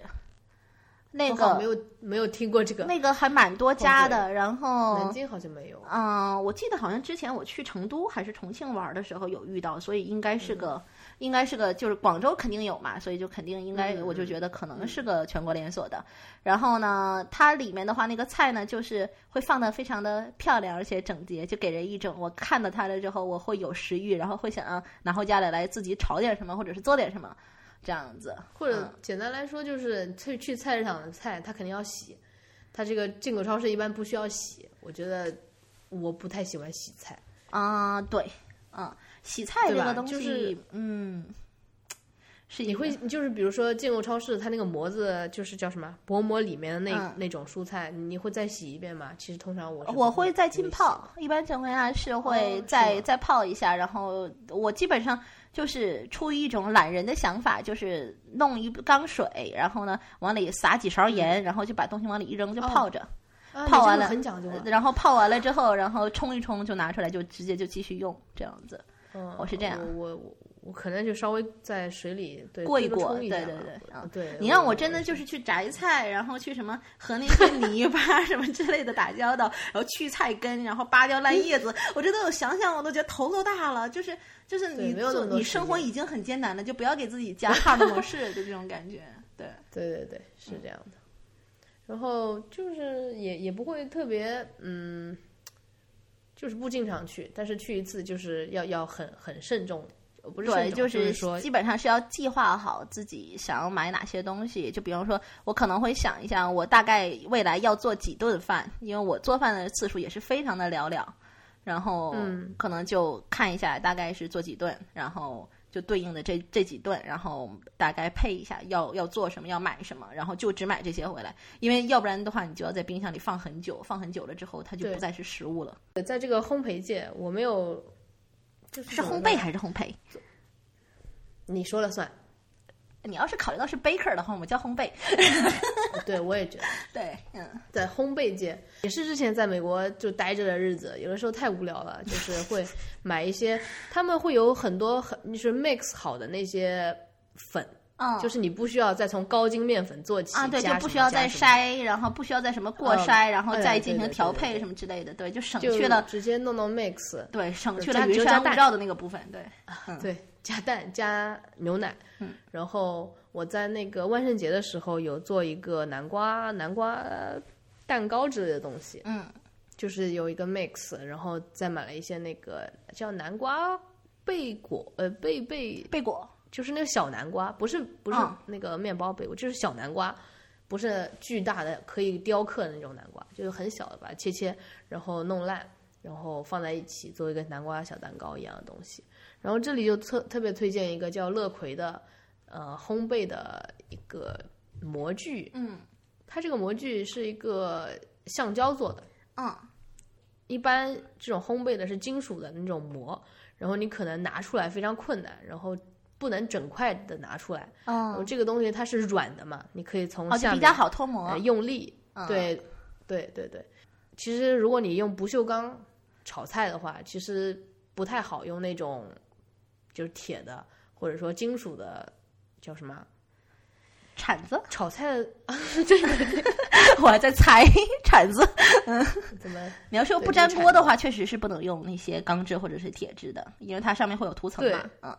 呃，对，所以就是也是我之前在无印良品买了一个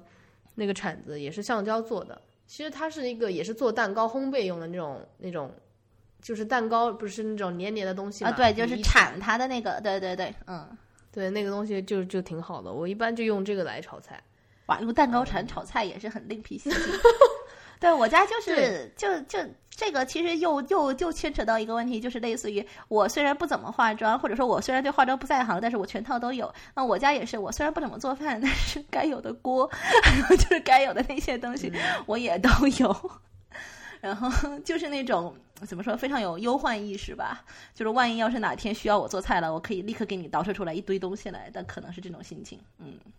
嗯，但是烘焙这一块儿的话，我不太擅长，因为我觉得它对于怎么说，我可能从小给自己就是有一个心理暗示，就是我手不是很巧，我不是很擅长做手工的那种小孩儿，就小时候。嗯，然后，所以我会一直以来会觉得说自己不是特别想去弄那些。按道理来说，女孩子会比较擅长的那些小玩意儿，对，就是 什么折折什么千纸鹤、折折纸，然后或者是做做一些小手工，或者是弄一点什么打打围巾、打打毛衣什么之类的，这些我都不行。对，然后，嗯所以我一以嗯一以贯之下来，我就会觉得说，烘焙这个东西，因为它可能。它它你你你做的时候可能又要调配，然后又要怎么样，然后哪一个步骤错了，可能你少加了一点什么东西，整个出来的东西就不一样了。就比方说有些蛋糕它就不会发，对，或者有些东西它就 对，然后有些有些东西味道就怪怪的，或者什么之类的。嗯而且我觉得烘焙还有一个比较可怕的点，就是我去看过一些菜谱和教程，它那个黄油啊、奶油啊，真的都是不要钱一样的在往里面放。我自己吃的时候，我可能会不觉得说我吃下去这么多东西，但我自己做的时候，我看到这些东西我就崩溃了呀。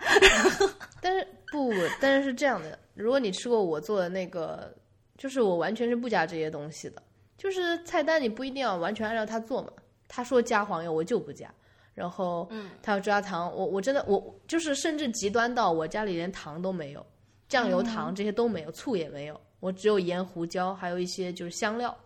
嗯啊，酱油和蚝油这些我还是会有的，毕竟中华传统美食嘛。都没。对对对对，我对中中国菜就是不太擅长，如果做也就是炒一炒，然后加点盐嗯和胡椒之类的。所以就是我我做烘焙的东西，就跟传统意义上那种，我不会完全跟我我是就是尽量用食物的原原味去来做一个调味，其实就很不错了。就是也也牵扯到下面一个零食，就是其实我也是拒绝零食的，嗯，因为它味道太重。然后，所以我对会想着办法，就是自己来做一些这些东西的话，会更健康，嗯，因就是为这样一个。零食这个东西，我觉得真的是可能小朋友会更喜欢。然后我自从长到一定的年纪了之后，嗯，然后我就会发现，哎，真的好咸哦。嗯，对，就是自己可能口味会慢慢变淡，或者说有，呃，分离了都。对对对，就是真的就是觉得每一片薯片上都都均匀裹了一层盐的那种感觉，真的是这种感觉。对。然后，所以说，就真的就是偶尔可能会吃一下，打个牙祭什么之类的，就是就是觉得是当做当做一个调剂，但是就已经是不会像小时候一样比较热衷于去囤一点东西了。但是我在办公室里的话，倒是会放一些类似于苏打饼干，或者是一些什么那个黑巧克力什么之类的，就是真的是或者坚果，对坚果类的会比较多。对，嗯，对对对。嗯，然后就真的是你下午四，你中午的话，如果食堂刚好吃的比较清汤寡水，然后你下午三四点钟的时候是真的是一定会饿，然后距离你下班还有两三个小时，那段时间你能怎么办？然后。对，就就就一般情况下，就是会零食吃零食会在那一个阶段，嗯，但就是要选，而且那个时候大家一起就是这个这就是每人大家分一分啊什么之类的，就很有可能会吃过量，所以还是要稍微注意那个时候。哎哎，这个分零食我倒是就是有时候零食特别多，我就。就是分给大家，就是要分对，但是你不是，我是说，是容易吃过量，就是几个人嘛，大家可能是每人都抓一点东西出来，对对对，大家都互相分，分完了之后就会发现哎过量了，就是类似于可能有人还口味偏甜，可能给你一个，你肯定就就接下喽，然后吃就吃完喽，然后不知不觉就发现自己吃了好几包，就是那种小的那种饼干啊什么之类的，或者是海苔啊，就是办公室里经常都是这些东西，嗯。会在吃上会更注意这个健康吧，我也不知道，可能就是也比较养生，年龄也也到了。年龄，你一定要强行跟我一起年龄到了吗？就是我我也是啊，就是会发现吃咸的，第二天或者说吃油的过多，会觉得自己身体代谢的会嗯更费力一点，就不要他已经很累了，不要让他在在这个吃这些乱七八糟的东西上面再。就是费力，对，这可能也是一种肠胃的极简主义。嗯，然后，哎呀，终于说到下面可以说家用电器了，就是我很喜欢的一个类别。我们家真的好多好多奇奇怪怪的家用电器。其实我觉得，其实按照我们小时候，可能在我们父母辈的话，有一个说法，就可能会有几大件儿，就类似于什么缝纫机啊、电视机啊，然后那个自行车。还是什么之类的，反正就是手表啊，可能就是这么几大件儿，可能是当嫁妆的。但我觉得现在的话，你说在我们现代家庭生活，然后如果要是凭一个新的几大件的话，我觉得有几个是真的可以上榜的，就是那个我觉得洗碗机和厨余垃圾处理器这两个应该是，应该是。真的就，如果你能自己去把握这个装修，然后能够对自己的厨房的布置，然后提前做一个布置的话，这两个真的是还蛮需要的。嗯嗯，因为厨余垃圾处理器的话，我当时我是在南京我自己住的时候是有的，就是我当时，然后呢那个时候基本上就就做这些东西就很简单。结果到等到现在，因为我的那个厨房是提前已经装修好的，然后我暂时在就这一段时间还没有说是重新把它翻修的这个想法，因为毕竟人家刚装修完没多久嘛。我想说，可能以后有一个契机，会要再重新搞一下，但是现在就不想做大的拆装，就没有就没有再装这个东西。然后呢，现在我就会发现，你做完菜了之后，你处理垃圾真的是一件比较麻烦的事情，就是你会发现那些汤汤水水，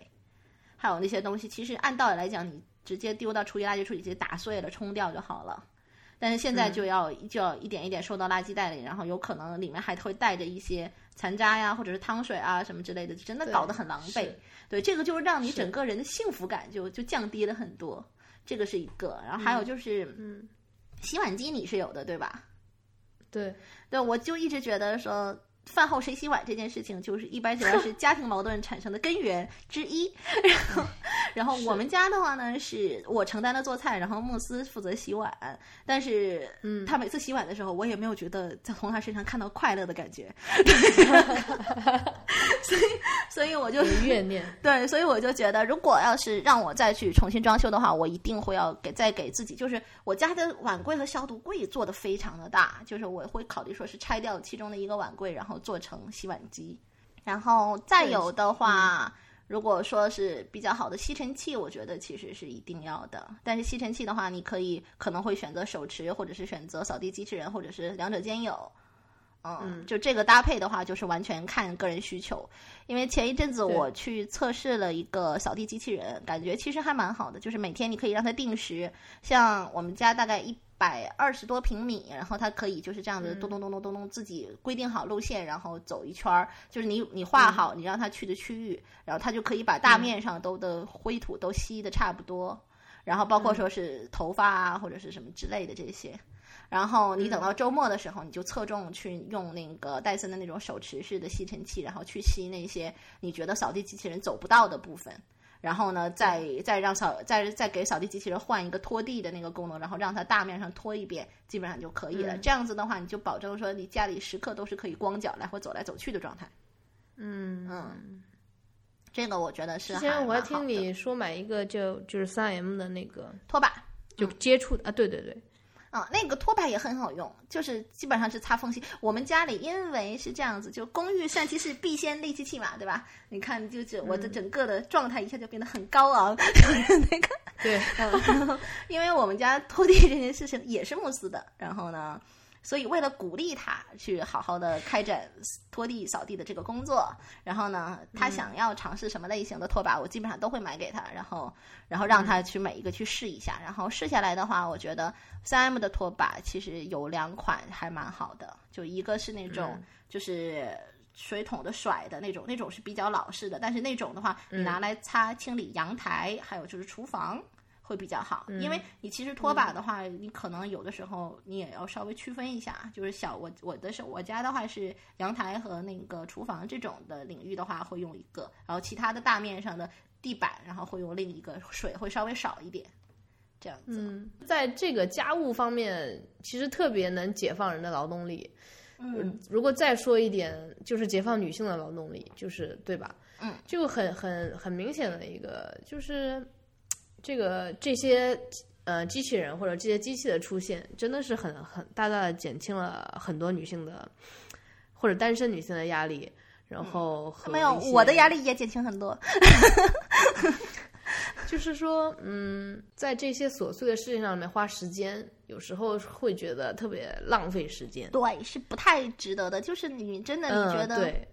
没有什么生产力的体现，对，但是他当他先提前帮你做好，然后你最后你觉得说你再去收个尾或者是怎么样，可能半个小时就搞定了，对，那这样子的话就会觉得说还蛮开心的，这个是一个。对，然后还有一个，其实我觉得就是说你在家装的时候想要搞好的话，其实就是卫浴那一块儿。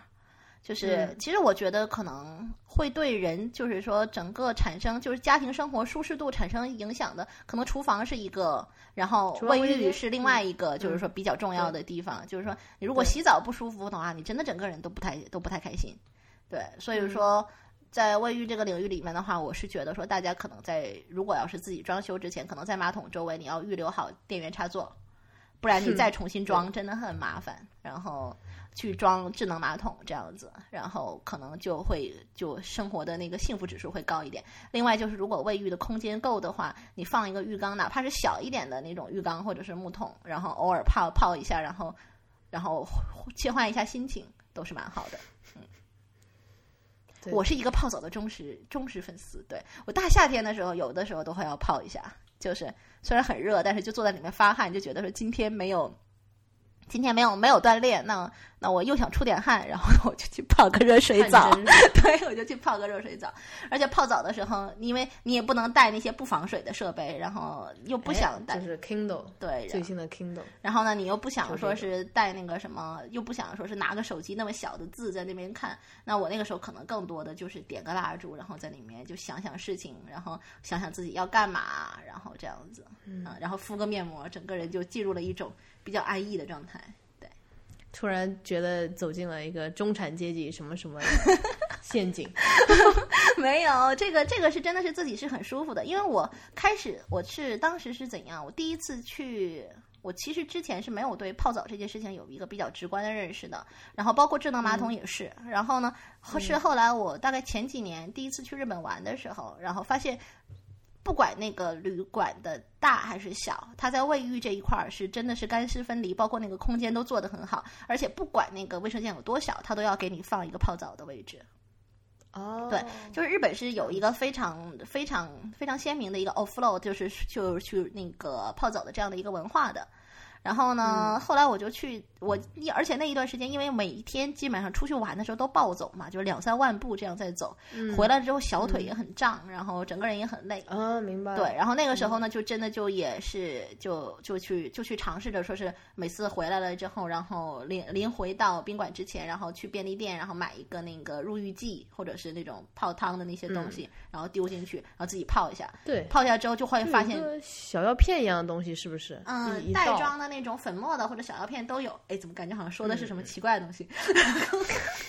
然后，然后就去泡过了之后，然后第二天其实对于自己的那个精神啊什么之类的恢复对嗯是有帮助的，对。因为你连续连续这样走嘛，然后后来回来，包括嗯。说他们所有的那个马桶也基本上都是可以那种就是自动加温，然后有那种冲水啊什么之类的那种功能的智能马桶是这样子。然后嗯。去了一遍了之后，然后就觉得，哎，这样子的话，好像确确实实是舒服很多，就感觉嗯上是好很多的。然后后面的话，自己再再去住，再再去考虑的时候呢，就会也想要考虑说是加一些这个部分。对对对，就有些体验接触的多了，有些体验是你没接触过的话，你可能觉得不需要，但是你接触过了之后，对。对对你就会觉得，哎，自己离不开。想要试一试。对对对，就好奇。其实我觉得我可能我很多消费的出发点就是我很好奇。这个像单间智能马桶，呃，就是我家里，就是就是家里嘛，嗯。那个是有个智能马桶盖，我记得当时是后装上去的，嗯，然后这个体验好像就一般，我们家就我爸用，嗯，男性其实确确实实是比较需要一点，出于某种不可言说的健康原因，然后对男性确确实实更需要一点。反正我和我妈就觉得不是很舒服，然后也只是可能它好像会有个加温的，就是它会自动加热一点，冬天会舒服一点，嗯，就仅仅这样而已。加码是一个让你能放松下来然后恢复，然后第二天再去工作的一个场景。对，其实就有点类似于你在外面一天下来，然后血条也没了，然后整个人 就很，然后呢就回到家里，哎，这个就让我就想到，就是说最开始呢，我们看到那个 HomePod 的那个广告，就是女主回来了之后，哦就整个人对对对就心情也很荡，整个状态都很荡，但是回到家里了之后，打开音乐，然后感觉进入到了另外一个模式，然后再被充电。其实家的话起到的就是这样的一个效果，就是我所做的就是大概那些所谓的购买啊或者什么之类的，我都是觉得说，哎，它会让我感到就是生活在这个环境里，由衷的有一种幸福感的那种东西。幸福感、对，舒适度提高。嗯，对。那就是出行呢？现在现在出行都是怎么样一个状态？我出行，我嗯嗯，哎，你先说你的吧。我出行也是非常简单了，我这共享出行，嗯骑小单车走到地铁站，然后坐地铁，就基本上是这样子。然后就结合某什么快车、出租车这种、嗯嗯嗯。这样的一种出行方式吧。我的话也差不多，因为我是虽然有驾照，但我比较怕开车。对不对？对，然后呢，我是是我我的那个工作单位离我家的距离呢，大概是走路要三十分钟，开车要二十分钟，踩单车十分钟的这样的一个 这样的一个迷幻的存存在。对，因为我我去公司去去公司那边的话，因为要过一个非常大的天桥，就导致我走路的话会很远，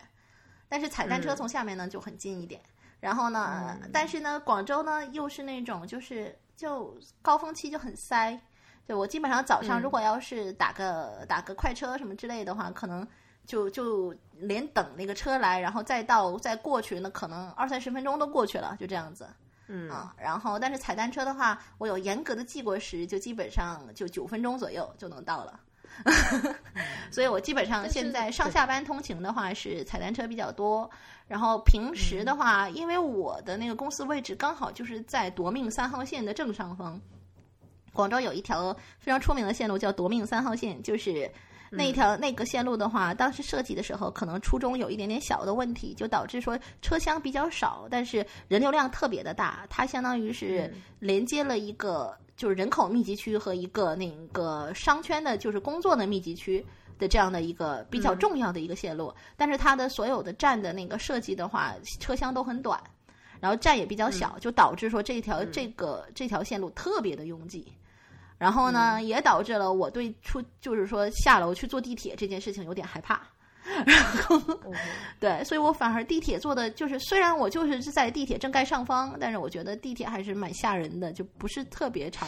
特别常坐。就是最多的话，其实一个是就是自己踩单车，要不然的话呢，就是可能出行就是打快车什么之类的。嗯，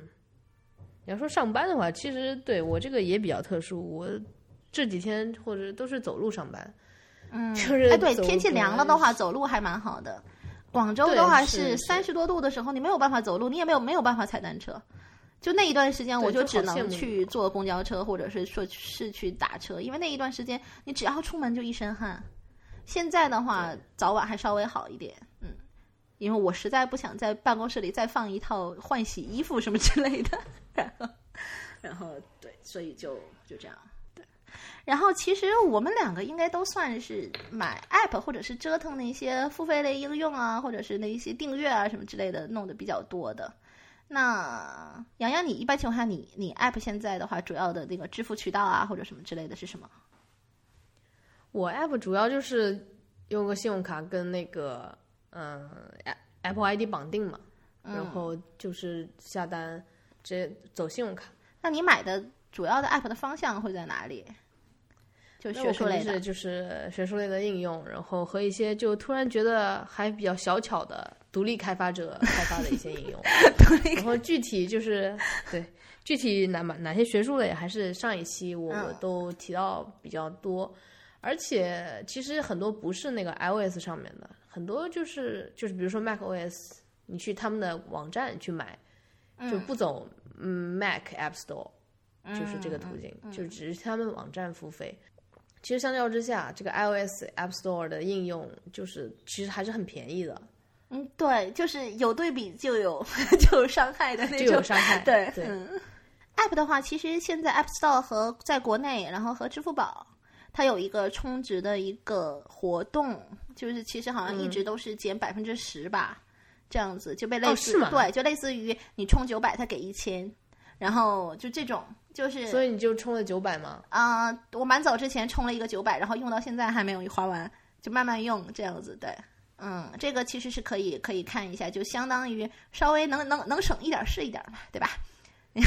真的吗？这省吗？你 再想想，再想想。没有啊，因为其实我 app 的话，我基本上我拿来的话付的一般是订阅的那些费用。呃，就是年度的。对对对，就一次性的买一年的一些东西。对对，这些东西的话，你买下来还挺多的。那你打个九折，其实是合算的。对我最近我看了一下我 app 的购买记录，因为没有 Ham 的指路灯作用，我已经很长时间没有买过新的 app 了。对，最近的话可能还是说说是在买那个 MoneyWiz 的最新的那个订阅，然后还有就是一些就类似于会员或者是一些自己要用的一些 Premium 的功能这些东西。对，就是比较比较少买新的。其实我也发现现在 app 新的倒真的还就还好。对，我上次买了一个就是那个。你怎么叫它？就是那个后续的，嗯，啥啥？威利贝，嗯，威利，威利贝，嗯，就是有威利贝开发的一个 Hyper App，就是架构服务的，哦，那就是 Hyper App，应该是，嗯，呃，对，然后那个就是搭搭建一些网络服务的东西，但是好像在只有在美区才能买。中区已经下架了，对吧？对它中区的话，同样是威力贝，应该是有一个叫无相的浏览器和一个熊猫，熊猫吃短信的这样的一个工具。对，主要是这两个。对，然后对，当然了，就是关于和这位开发者的渊源，我们可以放到下一期再说。就是会发现现在 App 吸引人的确实不多，然后有时候去买会更倾向于，确实会更倾向于支持那个独立开发者。然后他们其实有时候想法是蛮独特，对，而且嗯嗯蛮不错的。因为其实这样子，就大厂的格局，基本上在 App 上的话，可能。多看多学什么之类的，了解的也差不多了。你也知道说自己大概需要的是哪个方向的。就比方说你在用 Things 的话，就没有必要再搞一个 OmniFocus，或者是比方说你在用 Fantastical，就没有必要再搞什么其他类型的 Calendar 的应用。其实是这样子，就是说大家找到说是自己适合自己的了，那这个东西你只要跟着它开发的节奏，你一点一点走就可以了。就像用 MoneyWiz 记账，那它更新你就继续用 MoneyWiz。虽然说它更新这个界面我还没有很习惯，但是我也不会一下子去改到说是 Money Pro 或者什么之类上面去。对，是这个样子的。这种习惯的养成，嗯，也是跟一个年龄阶段有关吧。我觉得更年轻一点，可能会对，可能会更想要去多去折腾，多去尝，多多去找。但我们是好像类似于，就是基本上已经找到比较适合自己的那个方向了。那可能那就那就，所以说 App 这一块的话，其实基本上我现在充值的话，主要就像我刚才说的，就主要是在搞那些订阅服务。嗯嗯。对，因为订阅服务的话，如果你只能走那个 ASP 的那个渠道的话，然后你能打个九折，其实还是挺合算的。因为本身苹果就可能有一个你订阅的先天劣势，你很多优惠在其他平台上有的，苹果上是没有的。哎，对，嗯是是是，对，所以说你能打个九折就打个九折喽。除了就是其他这一类吧，除了这个 app，其实我还买买一些书。然后针对买书，其实我和芊芊的还挺不一样的。然后我买书就是我会先看它有没有 Kindle 版，如果有 Kindle 版，我肯定是会买 Kindle 版。但是如果这本书是我在实体店看到的，嗯，就是我当下人在书店，然后我觉得这本书特别，我非得买回去不可，或者说它上面有一些画，嗯，是 Kindle 那个呃给给不了我的一种体验的时候，我就会去买把这本实体书买回来，然后买回来其实就很难看完嘛，就是你懂的，就是买书如山倒，对吧？嗯，然后就会落灰，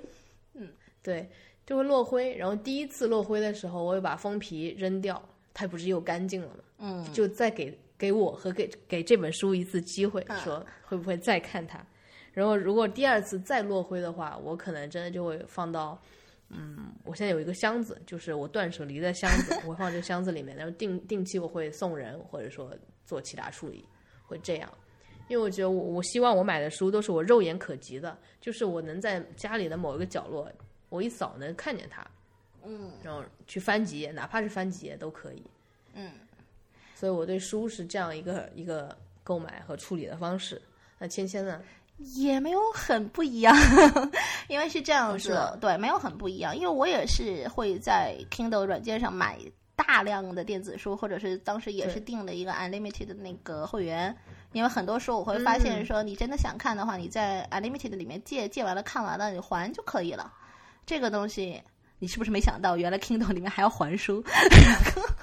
有，对对对试用过，但是 Unlimited 里面这个书的质量，不质量不太行，但是我算了一下，其实基本上，因为它一个月的订阅是十二块钱，那你其实里面有一些类似于比较工具类的，就是还有就是一些比较那种，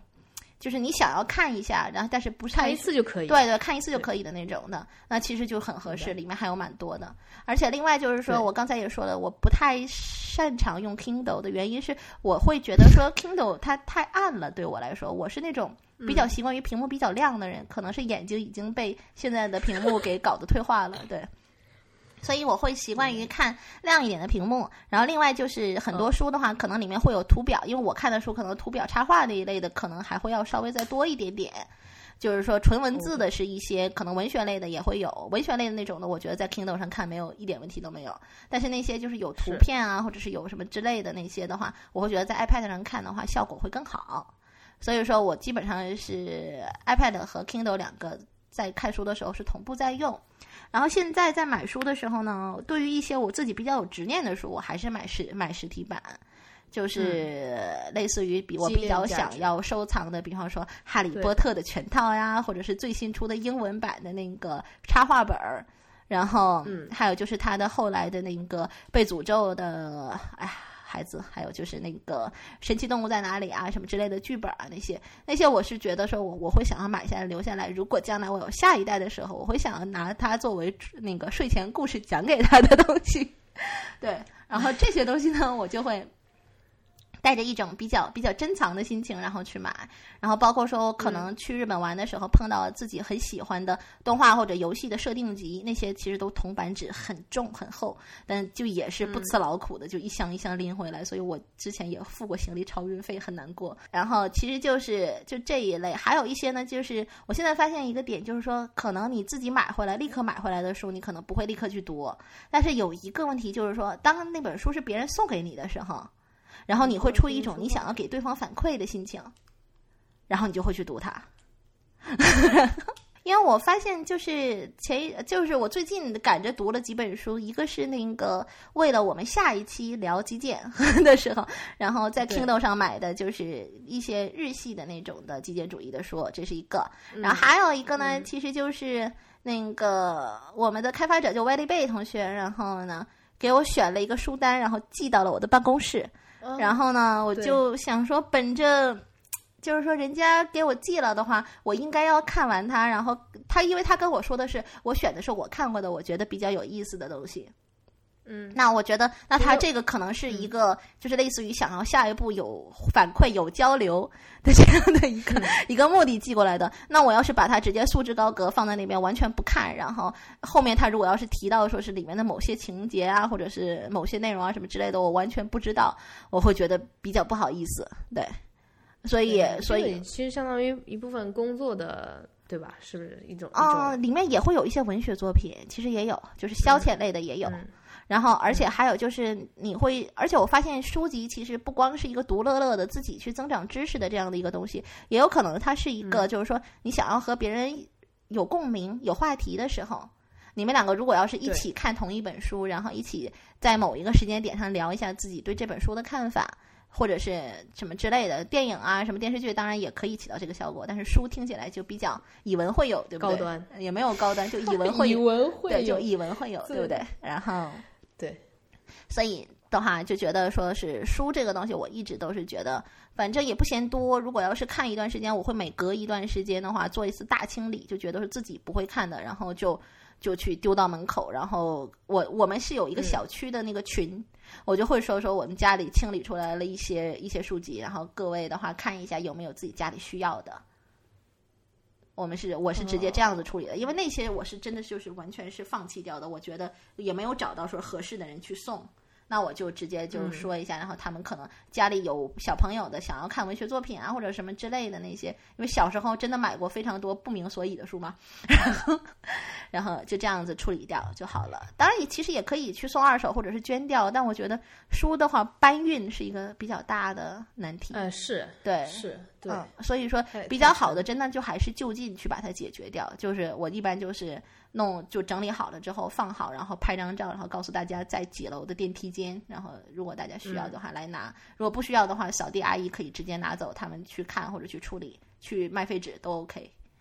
我就我就以一种共享的心情把它送出去，但是它的下场是怎样的，我就不管了。对，在处理这个不看的书这方面，其实我跟你之前那个办公室，我就是不看的书，好多书都带到办公室去。嗯。反正不占家里的空间，但是办公室的空间也要占。我现在是发现了，我的办公室里面已经塞了好多奇奇怪怪的东西，然后所以我现在办公室里其实还有就是学生嘛，对，还会有文，就是而且像我的话还会有很多文件，然后还会有一些留底的一些报表什么之类的，就那些东西如果要是再跟书籍之类混在一起，我找东西会会比较困难。所以办公的话也会有一套自己的收纳体系是这样子，然后也没有太多的空间去放太多的东西了。对，其实这期已经聊了好多，就是我们买东西，然后这些东西，其实或多或少对有有一种积积压的那种感觉在，因为时长的原因吧，我们感觉好像就还是要把那个收纳啊、整理啊，包括说是对极简主义的一些思考，然后包括说怎么说提升生活当中的幸福感。这样的一些的讨论，我们可能就放到下一期。就这一期的话，反正双十一之前，我我们会拿出来吗？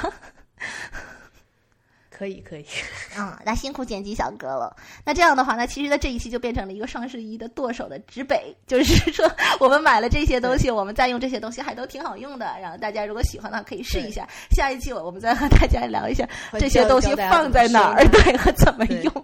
对，会变成这样的一个感觉。嗯，OK。谢谢大家收听这一期的 Bad Coffee，欢迎大家给 Hi at Bad Coffee 写信，在新浪微博、Twitter 和 Instagram 给我们留言，地址都是 at Bad Coffee。拜拜。